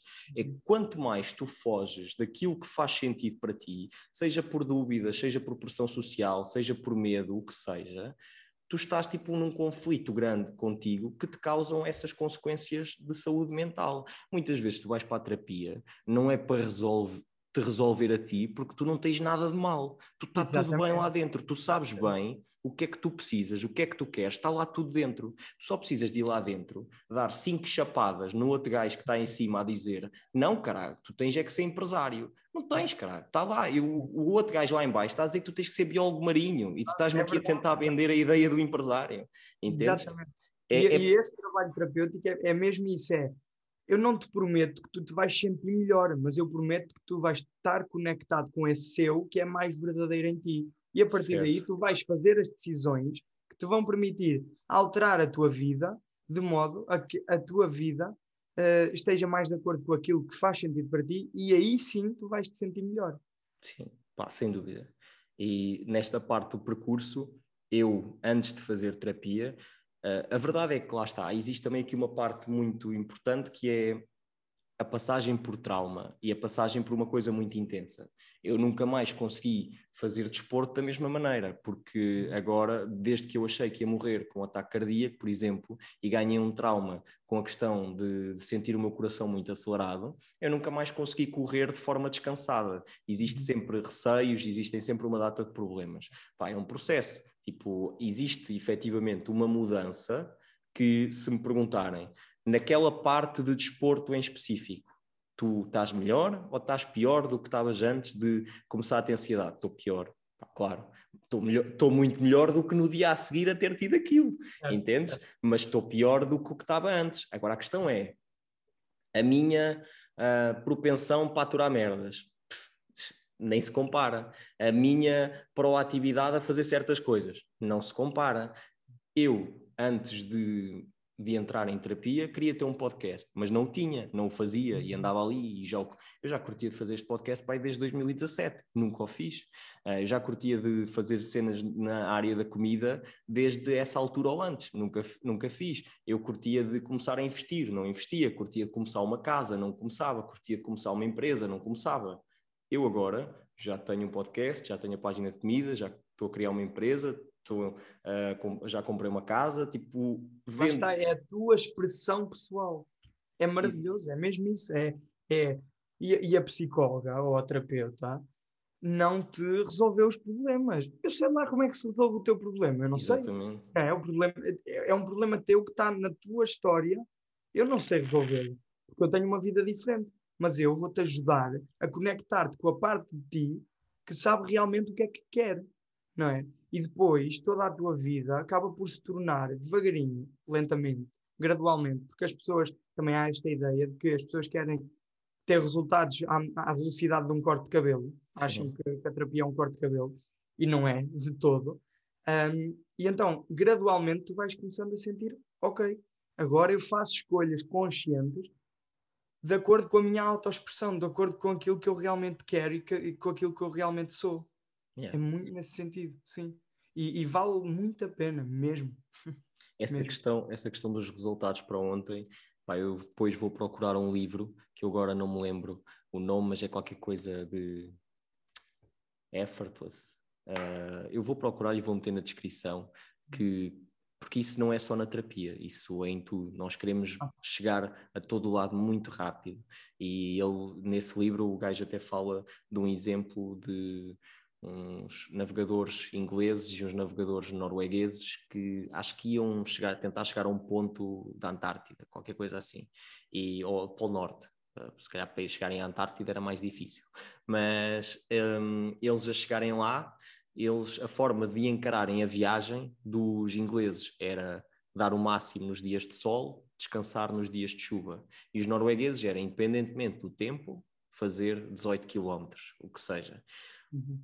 O que é que podia acontecer e o que é que eventualmente aconteceu? Os ingleses foram a fundo, sempre, começaram a aparecer mais dias de chuva ou dias de neve, tinham que parar. E os noruegueses, sempre, 18 km, 18 km, muito atrás, muito atrás, sempre.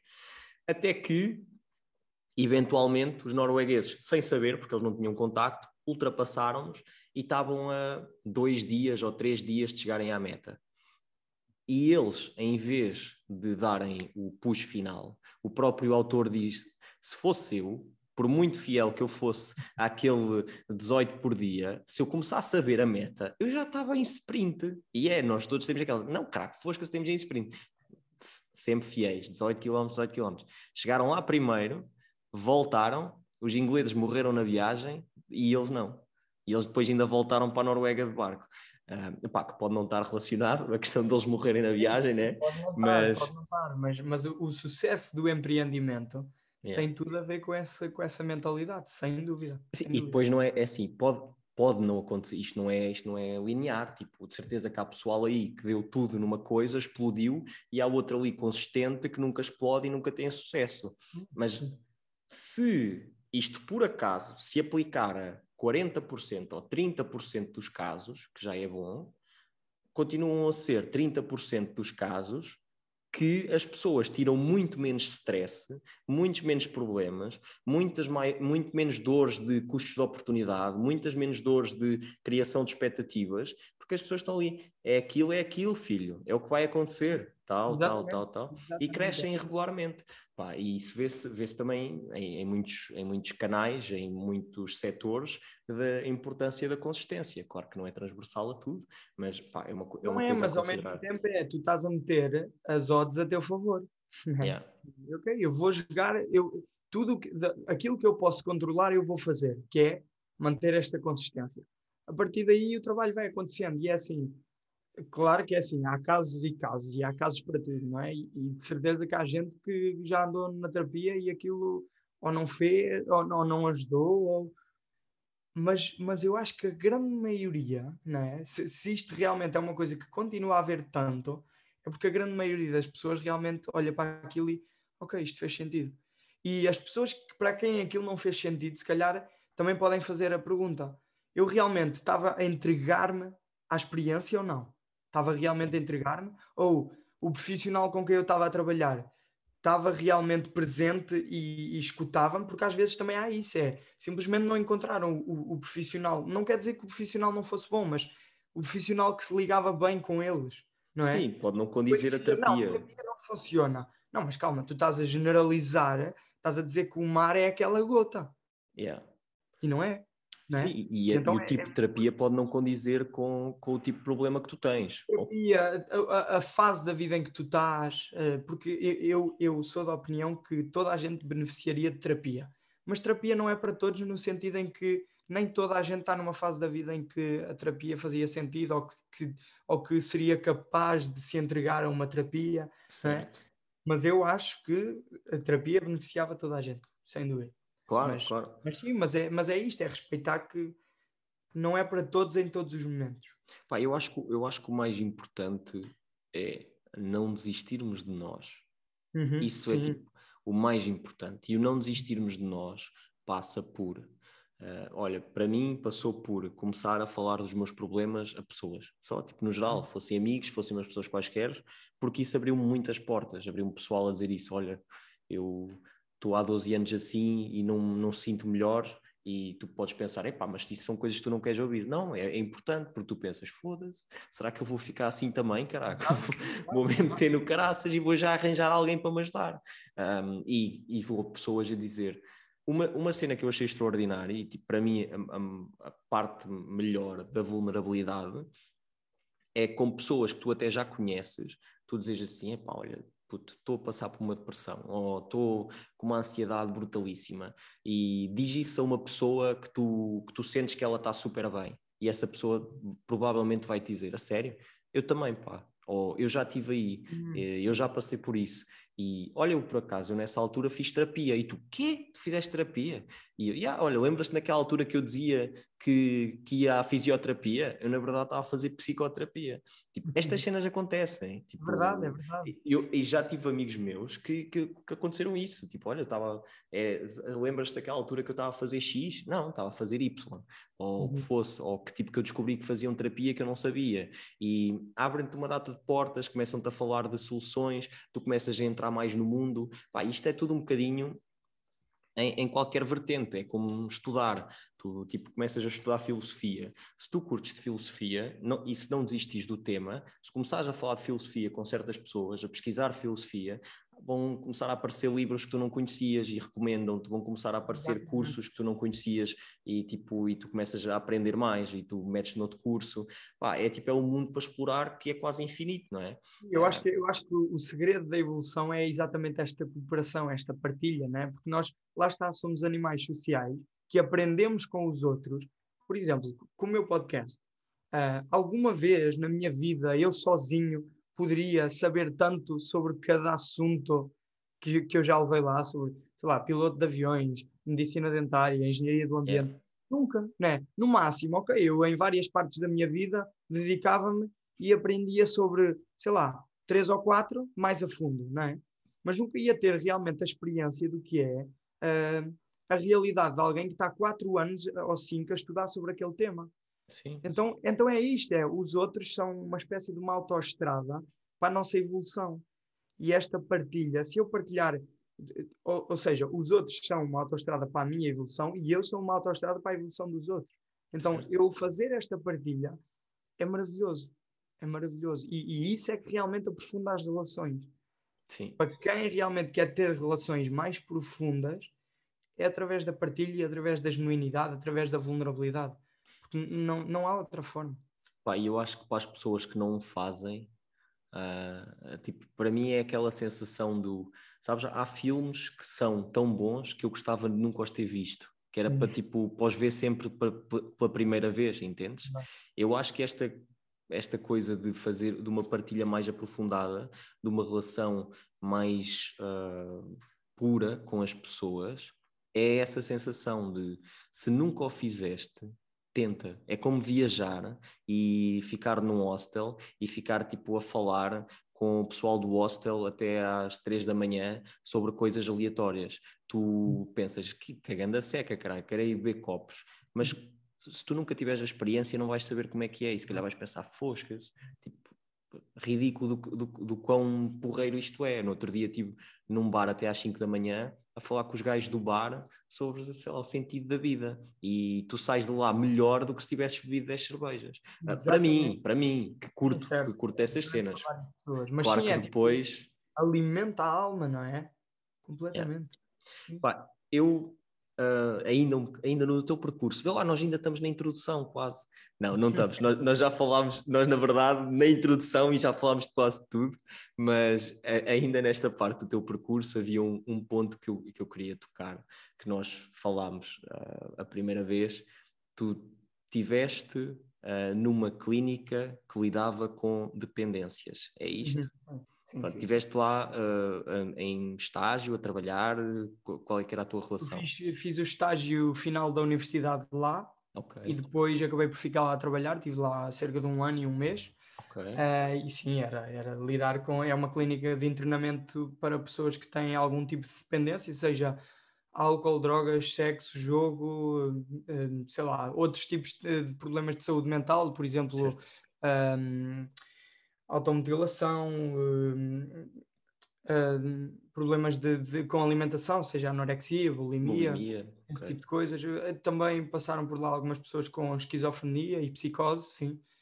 Portanto, foi assim um. Foi um foi, foi intenso. Uma bagagem. Foi, foi intenso. intenso. Foi, foi, foi uma intenso. bagagem mesmo, sim. Porra, pá, imagino sem imaginar, né? Porque é daquelas coisas que não, não dá para imaginar sem, Mas sem também me permitiu muito uh, aprender a ser terapeuta yeah. e uh, ter mais confiança para começar realmente a minha prática privada de terapeuta.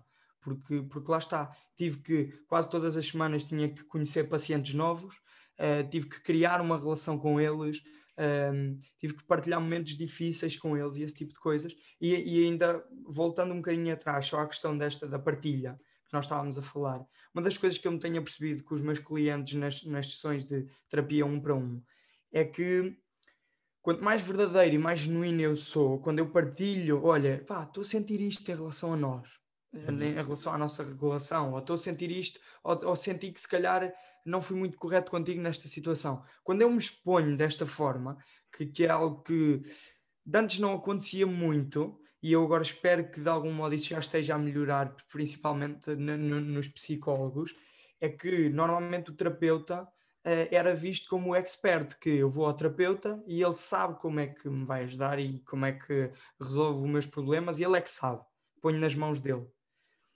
Mas aqui é o entrar nesta um, nesta, neste pé de igualdade, do tipo, não, eu também sou um ser humano, eu também não sei bem como é que vamos resolver o teu problema, mas eu estou aqui para te dar a mão para irmos enfrentar as tuas sombras. Sim, um, sim. E esta genuinidade, esta sensação de eu estou de igual para igual, isto é que realmente ajuda ao outro. Yeah. Isto é que realmente ajuda. E eu sinto que cada vez que eu partilho com os meus pacientes, com os meus clientes, não gosto muito de dizer pacientes, gosto mais de dizer clientes, um, cada vez que eu partilho estas estas coisas genuínas, esta vulnerabilidade, a nossa relação dá um salto tremendo para o próximo nível, aprofunda totalmente para o próximo nível. E é isso que ajuda realmente o paciente ou, sim, sim. ou, ou o cliente. Tu, uh, já agora, por curiosidade, qual é que foi ou quais as dependências que tu viste lá que consideras que a nível de sociedade, a nível global, são as mais descredibilizadas? Ou tipo, as que. Uhum que menos se pensa ou consideradas relevantes, digamos assim? Uh, ok, então olha, podia dizer que uh, o jogo é algo que se calhar é um pouco desvalorizado, uh, apesar de que normalmente o que acontece é que começa a, a arruinar famílias porque, porque gastam o dinheiro todo, não é? mas, mas, mas mesmo sei lá, o álcool, seja o álcool, normalmente o que acontece é a cocaína e a heroína são drogas que, ou seja, as pessoas são aditas a isso, mas não se vê. Ou, ou, elas escondem melhor, é mais fácil esconder de algum modo. Agora, no álcool é muito mais difícil esconder porque tu bebes socialmente. Sim. E, e não quer dizer que toda a gente que beba muito álcool é necessariamente alcoólico, mas eu comecei a ter um bocadinho mais atenção do tipo, pá, se calhar não sei quantos, anda a beber mesmo muito álcool e ele está a passar por uma fase difícil, se calhar aquilo é um nível baixo de alcoolismo. Yeah. Não quer dizer que ele tenha realmente uma dependência, mas quer dizer que ele se calhar está devagarinho a começar a utilizar aquilo como uma forma de lidar com os seus problemas. E se aquilo não for um, visto, observado e trabalhado, é assim que, que, que, os, que, os, que as dependências de 15 anos de álcool começam. Começa. Seja de álcool, seja de outro, não é? Aquilo não começa de um dia para o outro, já estão a beber 10 garrafas, não. Um dia bebem uma cerveja, dois dias depois bebem três, e dois dias e, e, uns dias depois já estão ok, agora só uma grade por dia é que me, me sustenta, né? E então é gradual. E se nós uhum. formos estando atentos e valorizarmos isso, ok, deixa-me perceber, deixa-me perceber em que ponto da vida é que está esta pessoa, porque tem muito a ver com isso, não é? Eh, muitas de, muitos dos, dos, dos, pacientes que passaram por lá, pá, tu vês e têm histórias de famílias muito, muito complicadas, né? e, tu, e tu de algum modo ganhas compaixão pela forma como, uh, como a vida deles se acabou por Sim. desenvolver, porque muitas vezes aquilo foi a forma que eles utilizaram para sobreviver, não é? Se calhar eles tinham-se atirado de uma ponte se não fosse o álcool ou as drogas. Eu não estou aqui a glamorizar, não é no sentido de aquilo é bom, não, mas foi a forma que eles arranjaram para sobreviver. Agora, eles não precisam, nem podem, nem devem uh, estar agarrados àquilo à vida, à vida toda, porque se por um lado foi útil para eles sobreviverem, depois deixa de ser útil porque vai destruir claro. famílias, uh, vidas por completo. É, pá, é uma deterioração horrível mesmo. Uh, e depois também é muito recompensador tu veres quando eles dão a volta, de algum modo, e estão lá durante, sei lá, cinco meses, seis meses, um ano. Depois tu vês e eles, passado um ano, ainda estão bem, ainda estão em recuperação. E é extremamente recompensador porque tu vês pessoas que chegaram a um caco que para eles também não havia outra saída e de repente a vida ganha um propósito e, e é extremamente inspirador. Porque tu vês o que é possível, é possível bater no fundo, mas é possível voltar.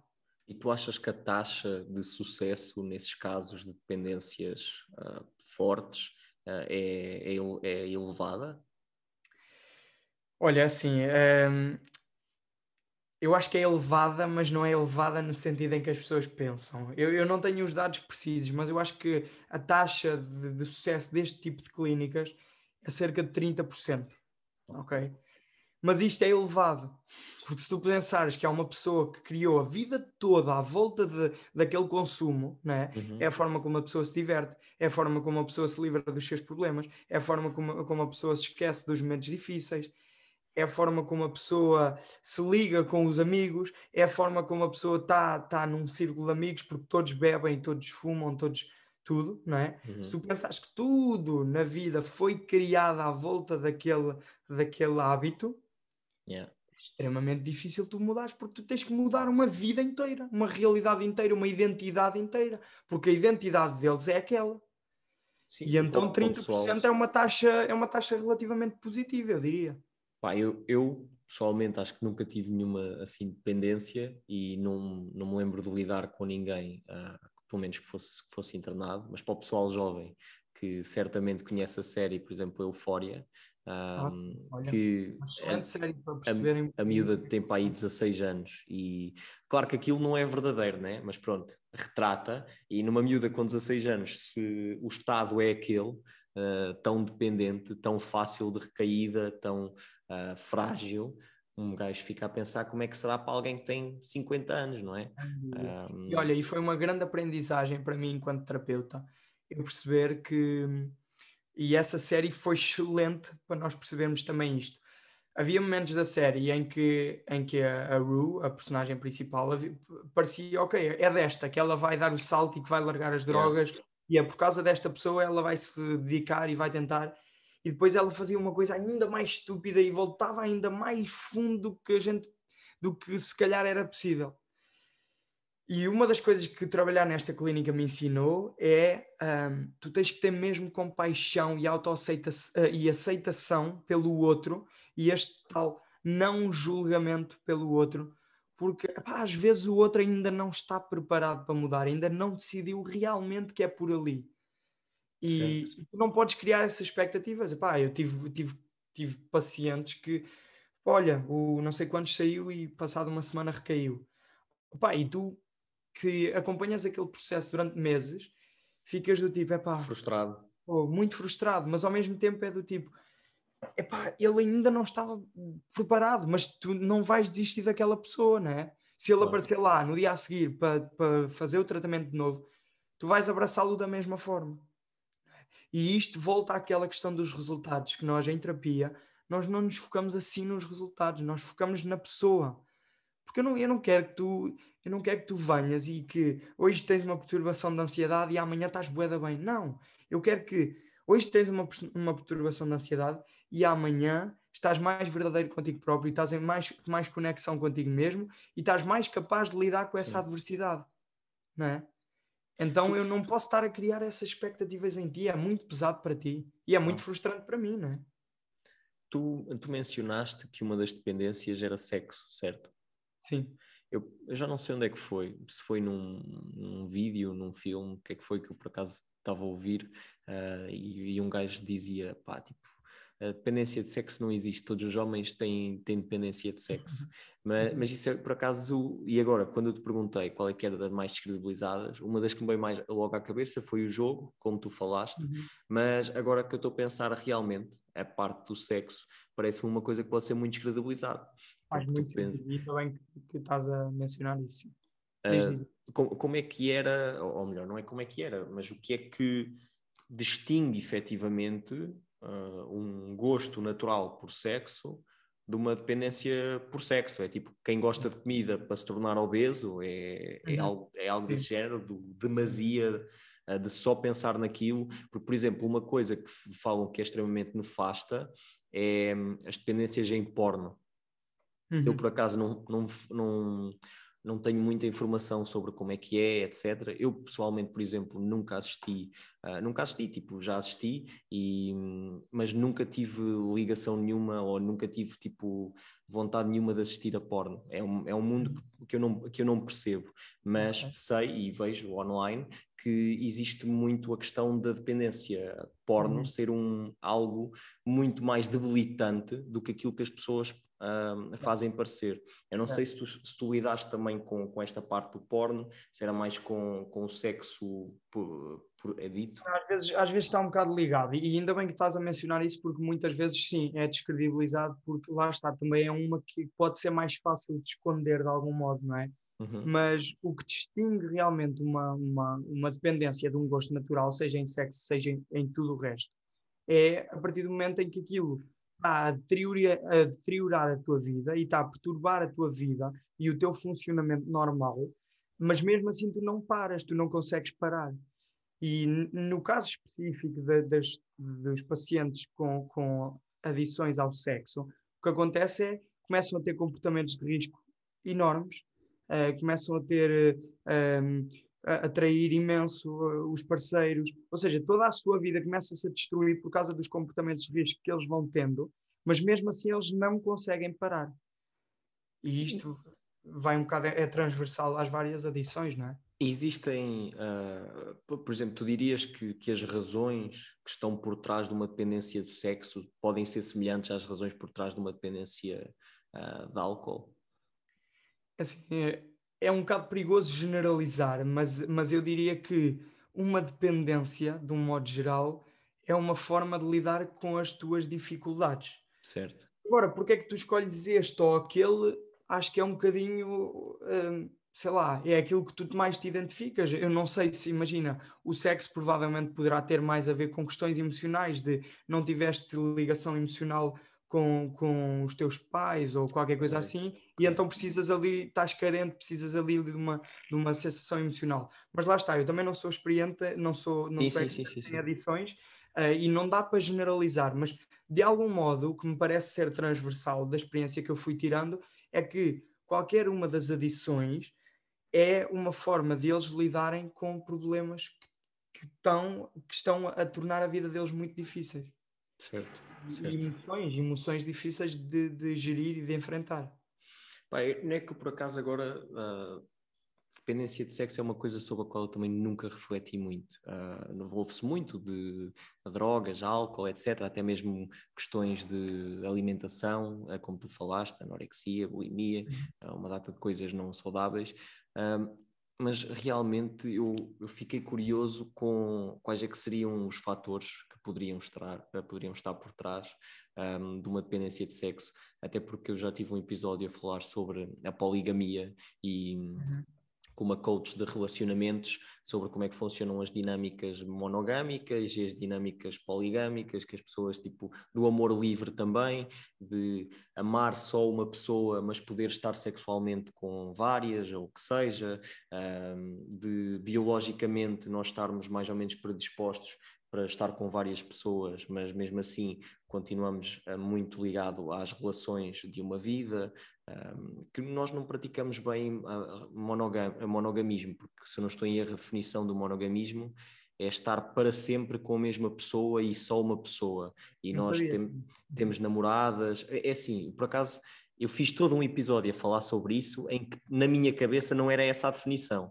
Para okay. mim, a definição era estar com aquela pessoa naquele Eu... momento e só com aquela pessoa. Mas depois alguém me disse que, que supostamente monogamismo é, ou monogamia é só uma pessoa para sempre. Tal como tem, tipo, certos animais, não sei se são os pinguins, o que é que são, pronto, certos animais que têm, que têm esse tipo de relações. Um, e, pá, e eu, eu, fico, eu fico a considerar de estamos a falar de pessoas que gostariam de estar numa relação desse género de amor livre, ou estamos a falar de pessoas que estão numa relação monogâmica e não conseguem lidar com, com simplesmente com, com, a biologia de, de, querer estar com mais querer, de, com a biologia, não é biologia, mas tipo com, com as hormonas e com tipo os impulsos de quererem estar com muitos. Pá, isto mesmo foi uma curiosidade que, que me veio porque Sim o termo não é o correto, mas eu acho, eu acho essas coisas fascinantes de como é que funciona a psicologia que leva a pessoa a não se conseguir controlar, por exemplo, é. nesse aspecto. Mas, por exemplo, é assim, na questão do álcool. A dependência do álcool leva-te um, a consumir muito álcool e isso pode prejudicar imenso nas relações que tu tens com outras pessoas, porque até te podes tornar violento, etc. Mas na, numa questão de, por exemplo, de dependência de sexo, imagina que a questão da traição, se tu cortares o elemento de teres uma relação com uma pessoa, já não é traição. Simplesmente tens é tipo várias relações sexuais. Claro que é dependência na mesma, porque tu queres estar sempre a ter tipo relações. Sim, e também e porque, e porque começas a ter comportamentos de risco para estar sempre a manter esse vício ativo. Exato, é exato. É mais pelos comportamentos de risco, comportamentos... a própria frequência e a própria e o próprio contexto específico. Claro, claro, claro. Uh, mas houve algum tipo de dependência ou alguns casos em específico te chocaram muito, uh, que tu presenciaste lá? É assim, sinceramente eu acho que não houve assim casos que. Porque tu depois, eu, se calhar ao início houve coisas que me chocaram, mas depois claro. tu vais normalizando e acaba por ser, pá, é o normal. Uhum. Infelizmente é o normal. Um, mas se calhar uma coisa que eu percebi que não sabia é que para mim, na minha opinião, o álcool, e na, na, minha opinião, e no fundo o que eu fui vendo, não é? É que o álcool é provavelmente a pior droga que existe, para, ainda por cima para estares viciado, porque destrói completamente. Um, um, todos os pacientes que tinham o álcool como, como um vício uh, estavam muito mais deteriorados a todos os níveis uh, de saúde mental, de saúde física, a vários níveis, estavam completamente deteriorados um, e lá está, saem dali e a acessibilidade é facilíssima. Yeah. E então é uma droga que é provavelmente a mais perigosa de todas, na minha opinião, e, mas que é, que é a mais socialmente aceite. Sim. E isto depois volta aqui à questão de, então, mas espera aí, os psicadélicos são boeda perigosos e são, que, e são um, proibidos, mas depois tens um álcool que um miúdo de 16 anos pode beber à vontade que não é legal, mas que é fácil um miúdo de 16 anos aceder. E é o maior. Percebes? Exatamente. Um, e então é, tu, tu pensas aqui que há, que há alguma incoerência. E isso sim chocou-me perceber que o álcool é uma, uma droga tão perigosa. Mas tu dirias que, que em impactos, por exemplo, físicos, que, que uh, na generalidade era pior do que, por exemplo, drogas como a heroína? Pá, é que eu considero que, por exemplo, a, a, a heroína é, uma, é uma coisa, até o estereótipo de filmes, né? Pessoal tipo uhum. todo cheio de feridas, boeda magrinho. Ah, sim, sim, sim. Uh, mas o que acontece é, isso acontece, mas essas feridas até, o, o que eu notava nos pacientes é, eles até chegam e estão meio nesse estado, mas depois melhoram e tu notas realmente, ok, agora está uma pessoa igual, ou uma, uhum. Tipo, as feridas saram, a cara volta a estar mais tranquila, porque com a cocaína, por exemplo, uma coisa que acontece muito é muitas borbulhas e começa a arrebentar ali a cara toda, mas depois aquilo vai ficando limpo, o sistema vai limpando. Agora, o álcool deixa, sobretudo, uns, uns uh, efeitos negativos a vários níveis de saúde, de, sei lá, de, do fígado, do, da visão, de várias coisas e ficas envelhecido. E isso são coisas que, apesar de tudo, claro que nós notamos essa diferença, pá, como tu estavas há cinco meses atrás, claro. mas estás mais deteriorado. Estás mais deteriorado, ok. Pá, eu acho que eh, uma coisa interessante, eh, nós. Um, se, não, se não tivéssemos entrado já muito no tema da saúde mental e fôssemos entrar agora, eu queria entrar com, com um ponto que é hum, não é tão. Um, a palavra certa não é, não é remota, mas é tipo, não, não está tão longe de nós como nós queremos uh, que, que, está, que está na realidade. Ou seja, por exemplo, nos Estados Unidos, eu ontem por acaso estava a ler algumas coisas sobre saúde mental e em 2020 isto 2020 eu considero que nem será o ano pior, porque foi na altura em que começou a pandemia, mas depois a pandemia e guerras e o mundo que está para, está para levar com um meteorito em cima, o caraças, está, está tudo, está tudo para acabar. Uh, eu calculo que agora as consequências estejam ainda piores, quase. Mas um em cada cinco americanos adultos já tinha sofrido uma perturbação qualquer de, de saúde mental. Hum. Um, e depois eu até tenho aqui tipo um em cada seis um, pessoas jovens tinha experienciado um episódio depressivo muito considerável, um episódio depressivo considerável, não é tipo estar triste, estar deprimido, é considerável.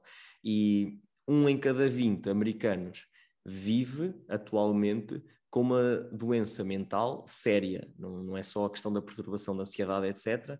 Esquizofrenia, doença bipolar, uma depressão tipo avassaladora. Pá, e tu pensas, um em 20 não é assim tanto, mas é, um em 20 é, é bastante. E, e, estamos a falar de doenças consideráveis, tipo, não é, não é só consideráveis como se as outras não fossem, mas tipo, ridículas na sua dimensão. Uh, psicose, esquizofrenia, doença bipolar, que tu pensas, eu não conheço ninguém com doença bipolar. Isso, tipo, na, na minha realidade não, quase não existe. E um em 20 pessoas, tipo, tu vais à rua, se, estás, se entras num, num shopping, à, à partida estão lá 20 pessoas que têm um episódio, que têm alguma coisa dessas.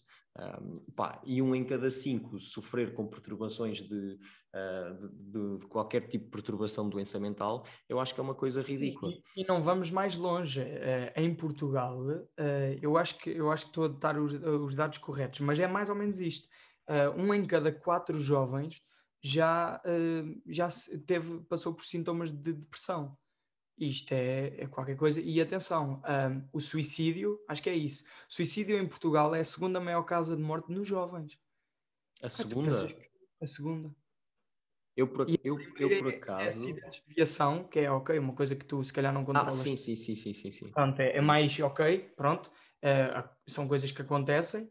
Um, agora, o suicídio, que é uma coisa que de algum modo está sobre o nosso controle, no sentido de que sim, há sim. coisas que nós podemos fazer em relação a isso e mesmo assim ser uma taxa tão alta. Não, é, é, é impressionante, é, tipo, é ridículo. Por acaso, eu acho que até existem países em que é a primeira, eu posso estar enganado, mas oh. eu, tinha, eu tinha a ideia que já tinha visto de algum sítio em que seria a primeira. Por exemplo, Finlândias e assim, em que a taxa de suicídio é extremamente elevada, uh, pá, é possível. Mas eu no meio, eu no meio destes, também, não dos factos, mas dos mitos, dos estereótipos, dos tabus, existe algum que te incomode mais do que, do que os restantes? Eu acho que, de um modo geral, é esta questão de saúde mental é invisível. E eu, eu uma vez voltamos mais uma vez à questão do, do o pagar por terapia e o fazer terapia. As pessoas não valorizam isto, mas se eu partir uma perna, não interessa quanto é que eu tenho que pagar, eu vou, eu vou, eu vou arranjar a perna. Porque, porque se, eu não, não, se eu não tratar, o que vai acontecer é que vai infectar e eu morro. Sim. Agora, as pessoas não veem isso com a depressão e com a, com, a, com a ansiedade e com os traumas, não veem isso, porque é invisível. Mas se eu não tratar uma depressão mesmo à séria, a probabilidade de morte é grande porque yeah. vai, vai acabar em suicídio ou vai acabar noutro tipo de, de, de coisas que, não é? Então Sim. as pessoas não veem isto é, e o que me incomoda mais é, é, este de um modo geral. Não há um tabu geral, aliás, não há um tabu específico que me incomoda, incomoda mesmo, é, é mesmo isto. E sobretudo, uh, eu, eu penso que a nossa geração de algum modo já começa a ter um bocadinho mais de consciência. Infelizmente parece-me que, que a geração uh, talvez dos nossos pais ou assim, não valorize tanto porque era um tabu para eles falar disso com os pais deles também. Claro, não é? claro. E acho que agora cada vez se está a falar mais e isso é ótimo, é maravilhoso. Mas mesmo assim há um tabu grande e há um, e há um lá está, eu, eu, não, eu não gasto, eu, eu gasto 2 mil euros, um, sei lá, num ano para ir para a universidade, mas eu não gasto 2 mil euros para fazer terapia durante um ano e pouco. Sim. Pá, é assim, é... tam também temos que ser, ser justos com algumas pessoas que é há muitas pessoas que não os podem gastar. Sim, há, há ah, realmente, atenção, exatamente, há realmente pessoas que não podem pagar terapia. Sim. É? E, e, aí, eu, claro. eu no outro, há pouco estava-te a falar da rapariga que perguntou e que perguntou logo quanto é que eu pagava, pá, e ela, e ela disse-me que ela gostava muito, mas que de momento não tinha tipo a facilidade, ou se fosse era para tipo ir, por exemplo, uma vez por mês, ou ainda por cima estava desempregada na altura. Pá, eu acho que para quem é jovem e uh, estudante, que normalmente também são sempre os mais pobres, né? nós uhum. estudantes somos, sempre eu lembro perfeitamente, atum e massa, massa e atum e tal, e por aí fora. Às vezes até podias ter dinheiro, mas não querias fugir à norma. e eu, pelo menos na Universidade de Coimbra, havia consultas de psicologia que eu acho que custavam 5 euros, qualquer coisa assim. Pá, 5 euros é a entrada no NB. Uh, ah, exatamente, exatamente. E eu também faço o apelo, não só procurem por esses, quem realmente não pode pagar por terapia, por terapia uh, sem ser das universidades e tudo mais, pá, aproveitem esses casos e, e ou se realmente, ok, és um jovem e não podes pagar, quebra o tabu com os teus pais. Porque eu tenho a certeza que se tu realmente partilhares aquilo que, vai aí dentro, eles vão perceber, ok, isto é realmente algo que é importante um, e então eles, eles próprios vão fazer o movimento nesse sentido, não é? Yeah. Claro que realmente, uma vez mais, há famílias que não têm possibilidades e então há outros tipos de ajuda. Mas muitas vezes acontece, e eu já tive clientes que não puderam vir fazer terapia porque uh, nem sequer quiseram discutir isso com os pais. Claro, claro, claro, claro. E é assim, pá, ok, é, é a escolha da pessoa e eu, e eu compreendo, às vezes não há mesmo essa vontade, mas, mas às vezes tentem dar esse passo porque pode fazer muita diferença na vossa vida. Claro, lá está, é aquela questão que tínhamos falado das prioridades e das pessoas valorizarem, não é, não é que valorizem o que está errado, é simplesmente, para mim está errado porque eu vejo as coisas de uma forma diferente. Mas para essa pessoa pode estar certo não valorizar e valorizar outras coisas. O mais importante é, por exemplo, de certeza que eu valorizo neste momento coisas erradas. Por exemplo, eu continuo a valorizar, se calhar, opiniões externas. Que, uhum. E tu pensas, é, mas é errado valorizar opiniões externas? Se elas te condicionarem, é. Na medida uhum. em que tu nunca vais ser fiel a ti próprio. Portanto, eu acho que tenho consciência para dizer que valorizo coisas erradas, mas vou trabalhar para deixar de as valorizar. É um bocadinho nesse sentido. Tipo, o mais importante é tentar começar a ganhar consciência de, dessas coisas. Mas tu uhum. falaste na questão de partir a perna, e eu acho que isso é, é a melhor forma também de acabarmos com a discussão da saúde mental, porque muitas pessoas podem estar a ouvir e não partiram uma perna, não lhes dói nada, então podem estar com uma, com uma nuvem invisível de tristeza, de ansiedade, o que seja, quais é que tu achas que são os sinais que depois, que sejam fáceis de identificar, que se tu agora, olhando para trás, tu que tens uma consciência assim um bocadinho melhor nesse aspecto, dirias, já, já devias ter pedido ajuda a alguém. Uhum. Eu acho que para cada pessoa é diferente, mas o que acontece muito tem a ver com a persistência dos sintomas, ou seja, sinto-me ansioso, ok, há quanto tempo? Epá, há dois anos que estou ansioso todos os dias. Ok, então espera aí. Eu sinto-me triste. Ok, há quanto tempo? Há um dia. Ok, há uma semana. Ok. Mas espera, tu estás há três semanas tipo, completamente eh, triste e, e, mesmo sem saber porquê, todos os dias. Ficas sem, perdeste o prazer de, uh, no caso da depressão, de fazer coisas que antes tinham prazer para ti, já não te consegues divertir. Uh, tens ansiedade, não consegues ir a sítios uh, sociais, esse tipo de coisas. Quando, quando o sintoma começa a perturbar o teu normal funcionamento, é aí que tu começas a pensar, ok, se calhar eu, eu podia beneficiar de terapia. Yeah. Um, e, e, e, também no sentido de às vezes não é preciso tu chegares a tanto, mas é do tipo, epá, olha, estou perdido, não sei bem o que fazer, não sei bem quem é que sou, não sei bem o que é que quero. E aqui não tem que haver um sintoma uh, de depressão, não tem que haver nada disso, mas ok, então vamos aqui conversar, vamos aqui falar sobre isso. Ou então também há, há casos que é, ok, tenho muitos problemas com a minha família, eu até estou relativamente bem comigo mesmo, mas há muitos problemas com a minha família e isso está-me a afetar, está a perturbar a minha vida familiar, está a perturbar o meu normal funcionamento, porque se a minha família está mal, eu também não estou a conseguir agir bem, não é? Então é um bocadinho isto, é até que ponto é que aquilo. Uh, eu, eu, levei lá um amigo meu ao podcast que foi falar de psicologia e uma das coisas que ele disse que foi, que foi interessante foi tu podes ter um problema, podes ir receber terapia porque, te, porque tens um problema que é gostas de puxar o rabo a cães.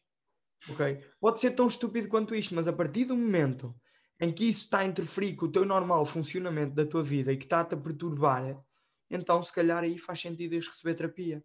Uh, e muitas vezes o que acontece, ainda bem, ainda bem que fizeste esta pergunta, obrigado por isso, é nós desvalorizamos. Não, eu estou triste, sim, estou triste há um mês, mas é pá, isto passa.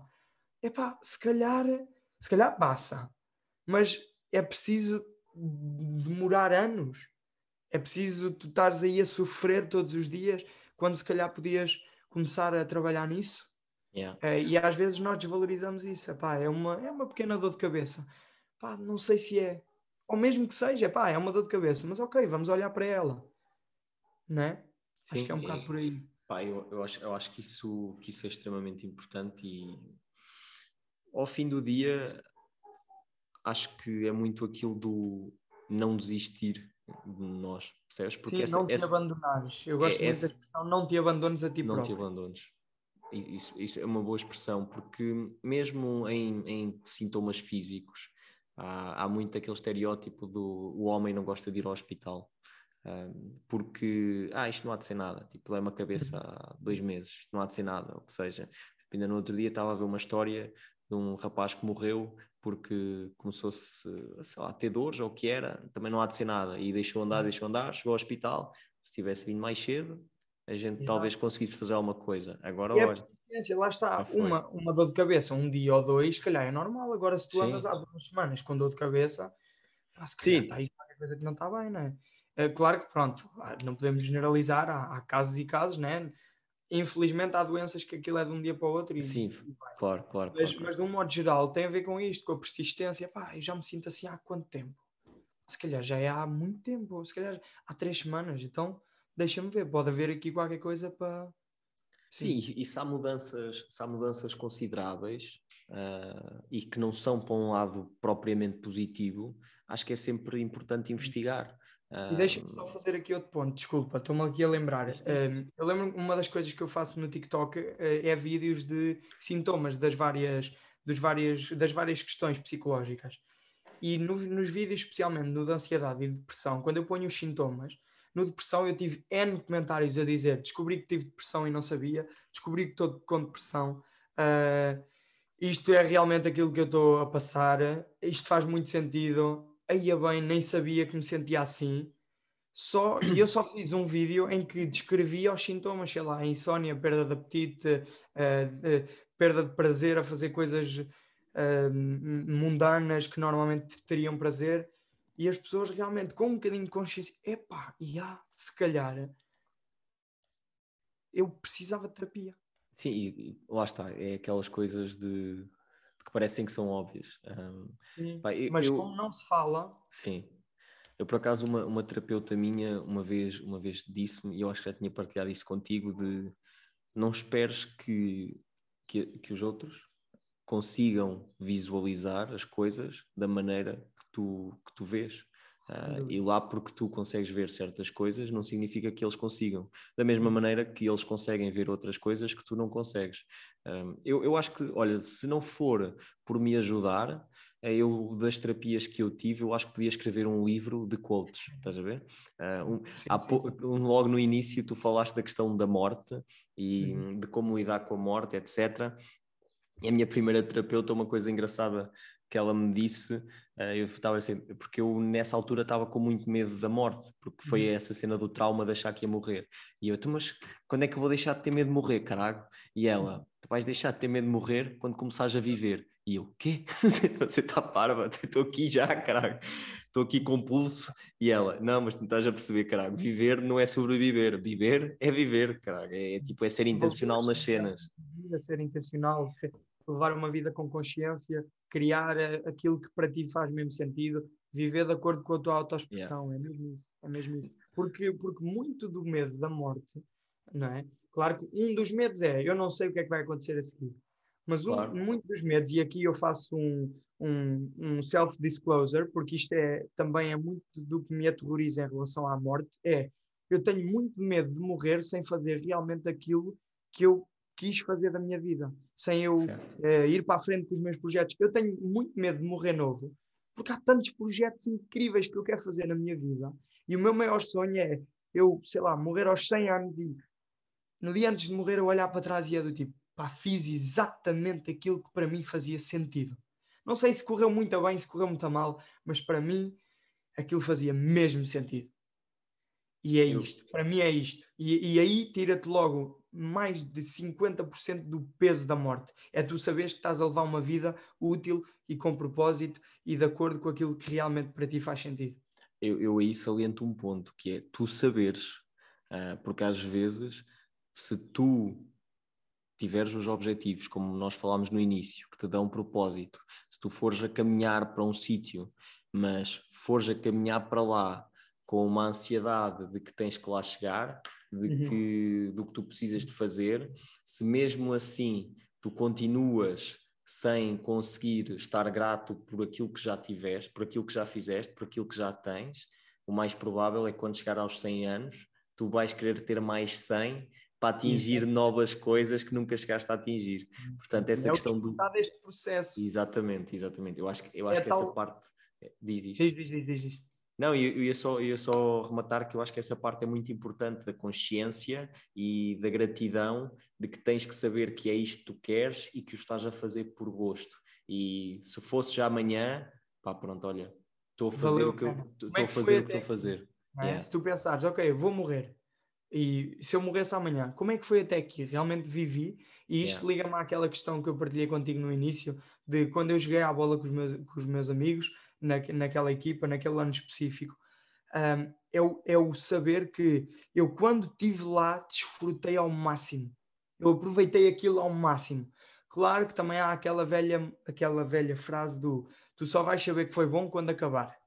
E isso acho que é uma coisa que vai acontecer sempre na nossa vida, não é? Yeah. Mas quanto mais tu tiveres consciência disto, começas a olhar para os, para os momentos da vida e aí, pá, aquilo foi mesmo bom, tu começas-te a focar mais no aqui e no agora e Sim. todos os momentos começam a ser cada vez melhores. E é isso, é, eu olho para esse ano outra vez e é, aquilo foi mesmo bom, eu aproveitei ao máximo, ótimo, valeu a pena.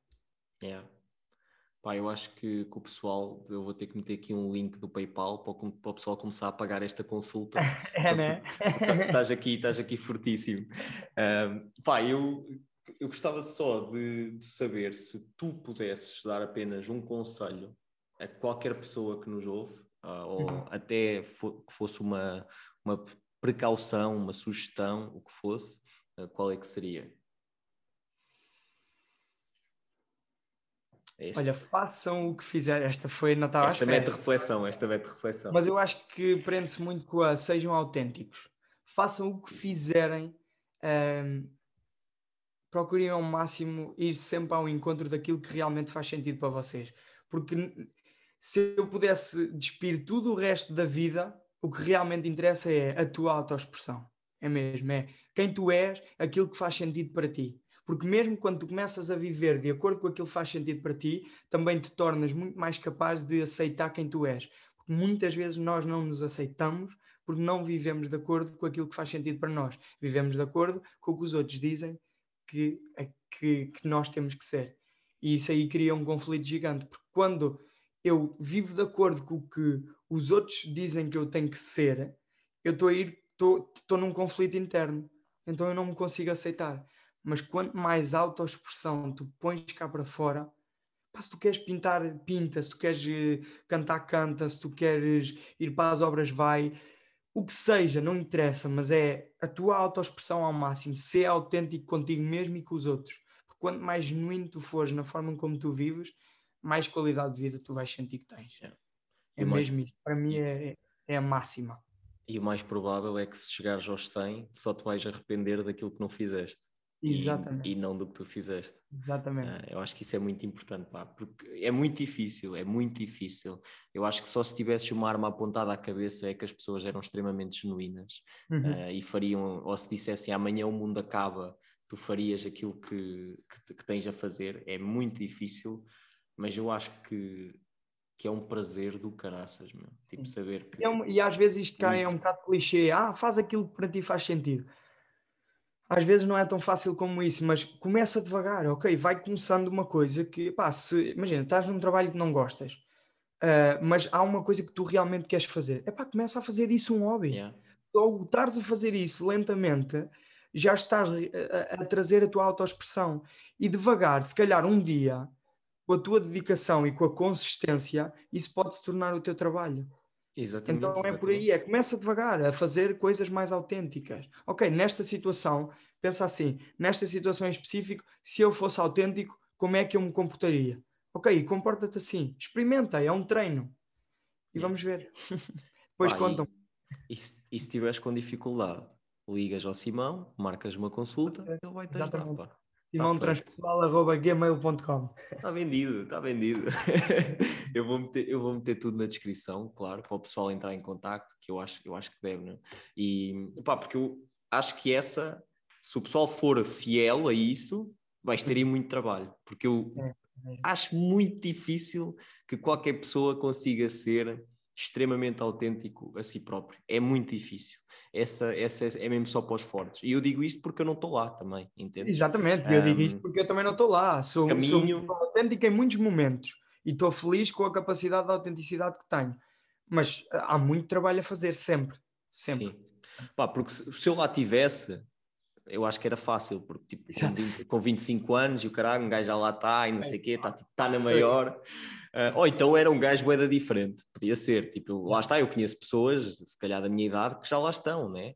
Ah, mas uhum. tipo, é pessoal diferente, são, é um no milhão e o caralho, é como aquela cena, eu quero ser o, o Elon Musk, mas só há um, se né? calhar tu achas que estão, mas para eles não estão, não é? Portanto, também, é... também, exatamente. É, é tipo, a vida, é, a vida é muita coisa, já como dizia o outro, a vida é, um, é uma data de cenas. Olha, tu que apresentas um podcast, um, sabes fazer este trabalho melhor que eu. O que é que eu não te perguntei que devia ter perguntado? Epá. Essa apanhou-me desprevenido. Apanhei-te na curva. Apanhei-te na curva. Apanhaste na curva. Se calhar não me perguntaste porque é que isto faz tanto sentido para mim. É? Fazer isto, porque é que eu realmente faz sentido eu ser terapeuta.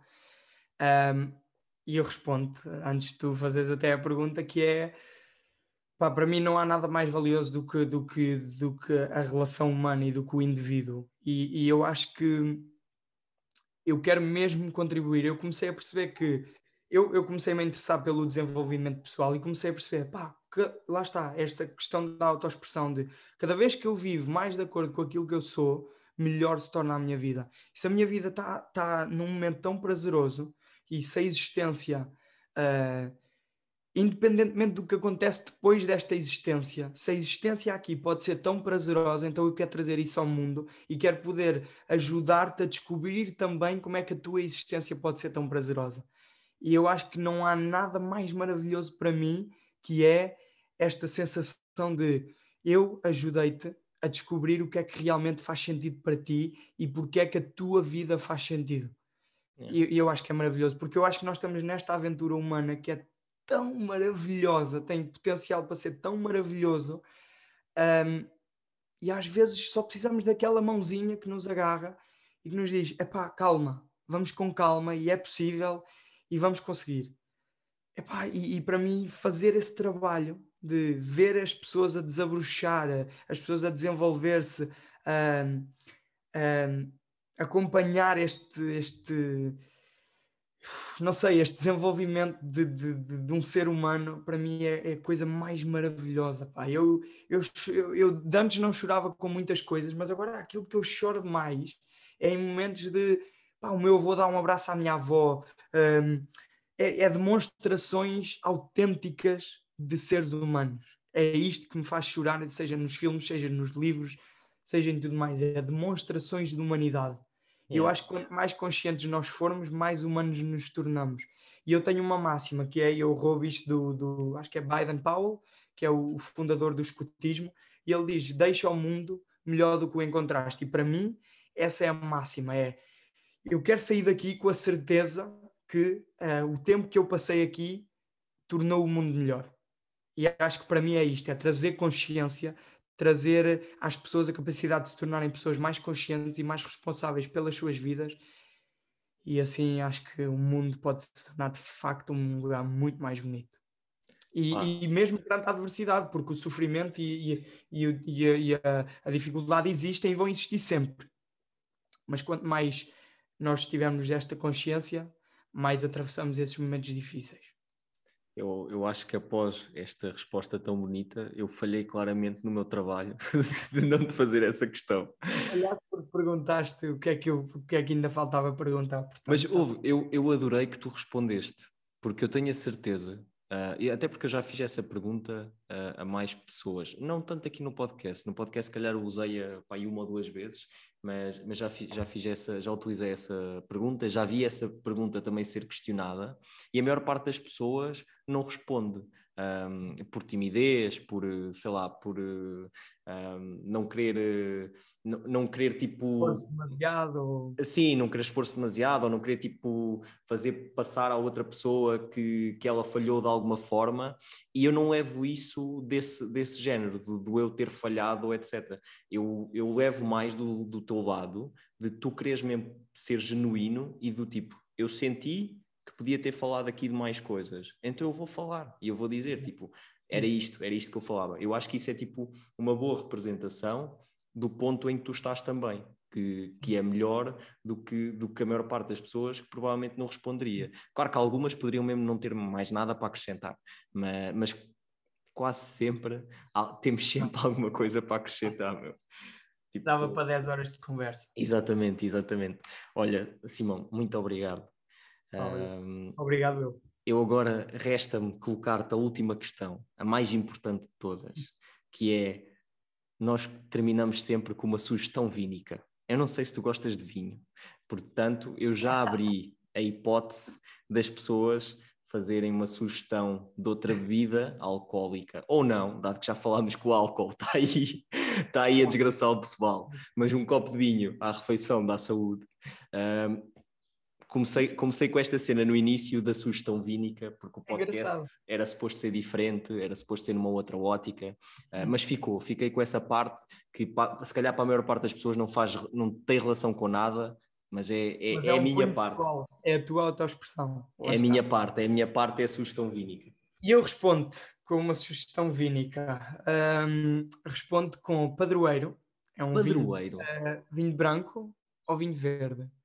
Não tenho bem a certeza, que eu não sou muito expert nisto, mas, mas Padroeiro é um vinho muito barato, custa tipo 3 ou 4 euros. Okay. E é, olha, é bom. É olha, bom. eu não conheço Padroeiro, meu. Eu, eu acho que até conheço muito vinho, felizmente. Uh, mesmo de ver e o caraças, todos aqueles gajos que perdem da tempo em garrafeiras e a ver vinho, não conhecia o Padroeiro. Ah, curioso. Oi. Pronto. Resta-me resta também questionar se, se, gostarias de acrescentar mais alguma coisa. Eu já, já indiquei que vou deixar os teus links todos na descrição. Uhum. O pessoal vai agora também ouvir o, o Tenho Média para isto e conhecer-te um bocadinho melhor. A ti. Podem ir ao site terapiatranspessoal.pt, que é onde está o meu, o meu lado profissional.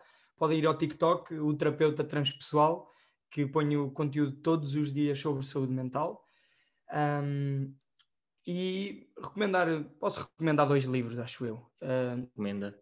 12 Regras para a Vida, Jordan Peterson. É um livro fantástico. E Como Tornar-se Pessoa, do Carl Rogers, que é um livro fenomenal sobre como tornar-se pessoa. É espetacular. E acho que ainda posso recomendar outro para se alguém tiver aí a ver e que seja terapeuta ou que queira vir a ser terapeuta, que chama-se The Gift of Therapy, está aqui que é um livro do Irving Yalom, yeah. que pá, é espetacular. É espetacular. Eu acho que não há tradução em português, infelizmente, mas uh, é, um, é um livro que vale muito a pena para quem realmente quer aprender esta arte de, de, de ser terapeuta. Eu, eu acho que, que os livros dele, pelo menos alguns, têm tradução em português porque eu já li. Eu já li um livro dele. E há um ou dois de histórias. Eu li agora um, mas Sim. este é o Lying on the Couch, é que é uma história muito fixe. Os, os, livros dele são excelentes para quem quer ser terapeuta mesmo. Uh, mas esse acho que não há em português. Mas eu acho que ele tem dois de histórias que são em português, que já é um bom. Sim, eu, um li um dele que era basicamente pessoas que estavam tipo a enfrentar. Acho que era, lá está, as questões da, da finitude. Uhum, um, sim, porque ele é... faz terapia existencialista. Então é mesmo, é mesmo sobre isso. Uh, e, e, e achei-me porreiro. Pronto, olha, muito obrigado mais, mais ah, deixa uma vez. Só, deixa-me só fazer aqui um agradecimento formal. Uh, nós estamos aqui há, uh, sei lá, duas horas É, duas horas e picos. Foi tão uh, meaningful, sabes? Tipo, foi mesmo. Pá, para começar, foi effortless. Tipo, isto foi demasiado fácil, sabes? É, é, é demasiado fácil, foi de um tema para o outro. E depois foi tão real a conexão contigo e foi tão real este, este, este momento que, pá, pá muito obrigado. É, é mais um daqueles obrigado, que, eu. se eu morrer amanhã, já fez valer a pena. Mesmo, mesmo, tens, mesmo. Tens que começar a pressionar o resto do pessoal da equipa para começarem a meter o Tenho Média para isto para 4 horas. Que eu também acho que sim. Começa começam a ouvir histórias do Arco da Velha e são incríveis. É, tipo, a primeira meia hora é sobre um curso, mas o resto é tipo. O resto é, é, o mundo. O resto é o mundo. Não, mas lá está, é como eu tinha dito, eu gosto deste, deste registro de se as pessoas quiserem ouvir e se identificam com, contigo, no caso, porque a mim já maturam noutros episódios, mas se se identificarem contigo, eu gosto que as pessoas tenham a hipótese de tirarem o máximo de ti, entendes? E se for para levar duas horas, etc. Eu agora até faço a coisa de dividir os episódios e meter tipo duas partes. Uhum. Um, pronto, para facilitar, uh, para as pessoas ouvirem um em cada semana, ou que seja, mas eu curto consumir podcasts é assim, é, num é, tema... olha, eu até gosto mais, eu prefiro um que, que, que, esteja inteiro do que um que esteja dividido, sinceramente, gosto mais de, pois. pá, duas horas e tal, tal, está ali. Tal. Eu, na, na verdade, eu também, porque é do tipo, imagina que eu ouço o primeiro, tipo, logo, e depois fico, caralho, depois tenho é, que ir ouvir a segunda parte. Outro, e às vezes já perdi. Já, já perdi. Já, já Portanto, olha, eu vou, até vou meter este inteiro mesmo. Se o pessoal, tipo, se, se, se eu tipo, puder é... fazer um pedido, é mete este inteiro. Pá, acho, acho que estás no direito, acho que estás no direito de, de me pedir isso. Uh, porque lá está, se as pessoas curtirem de, de ouvir, eu acho que elas merecem ouvir o máximo, percebes? Um, e se identificam.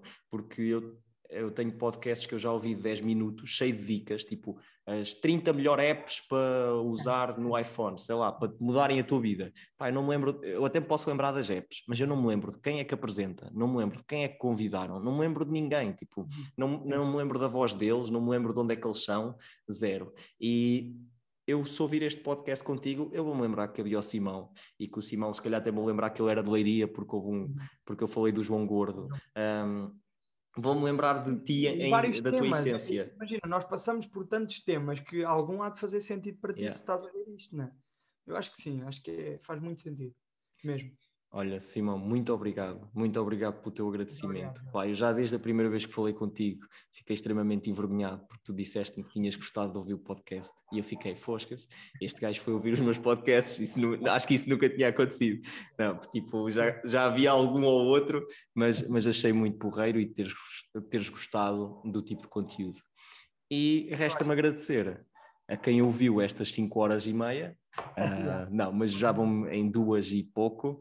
Um, e vou recompensar-vos com esta sugestão vínica, fantástica, que era padroeiro. Padroeiro. padroeiro. Então, pessoal, um beijo e um queijo, acompanhado por um belo copo de padroeiro, na companhia do Simão. Tchau, tchau e até ao próximo episódio.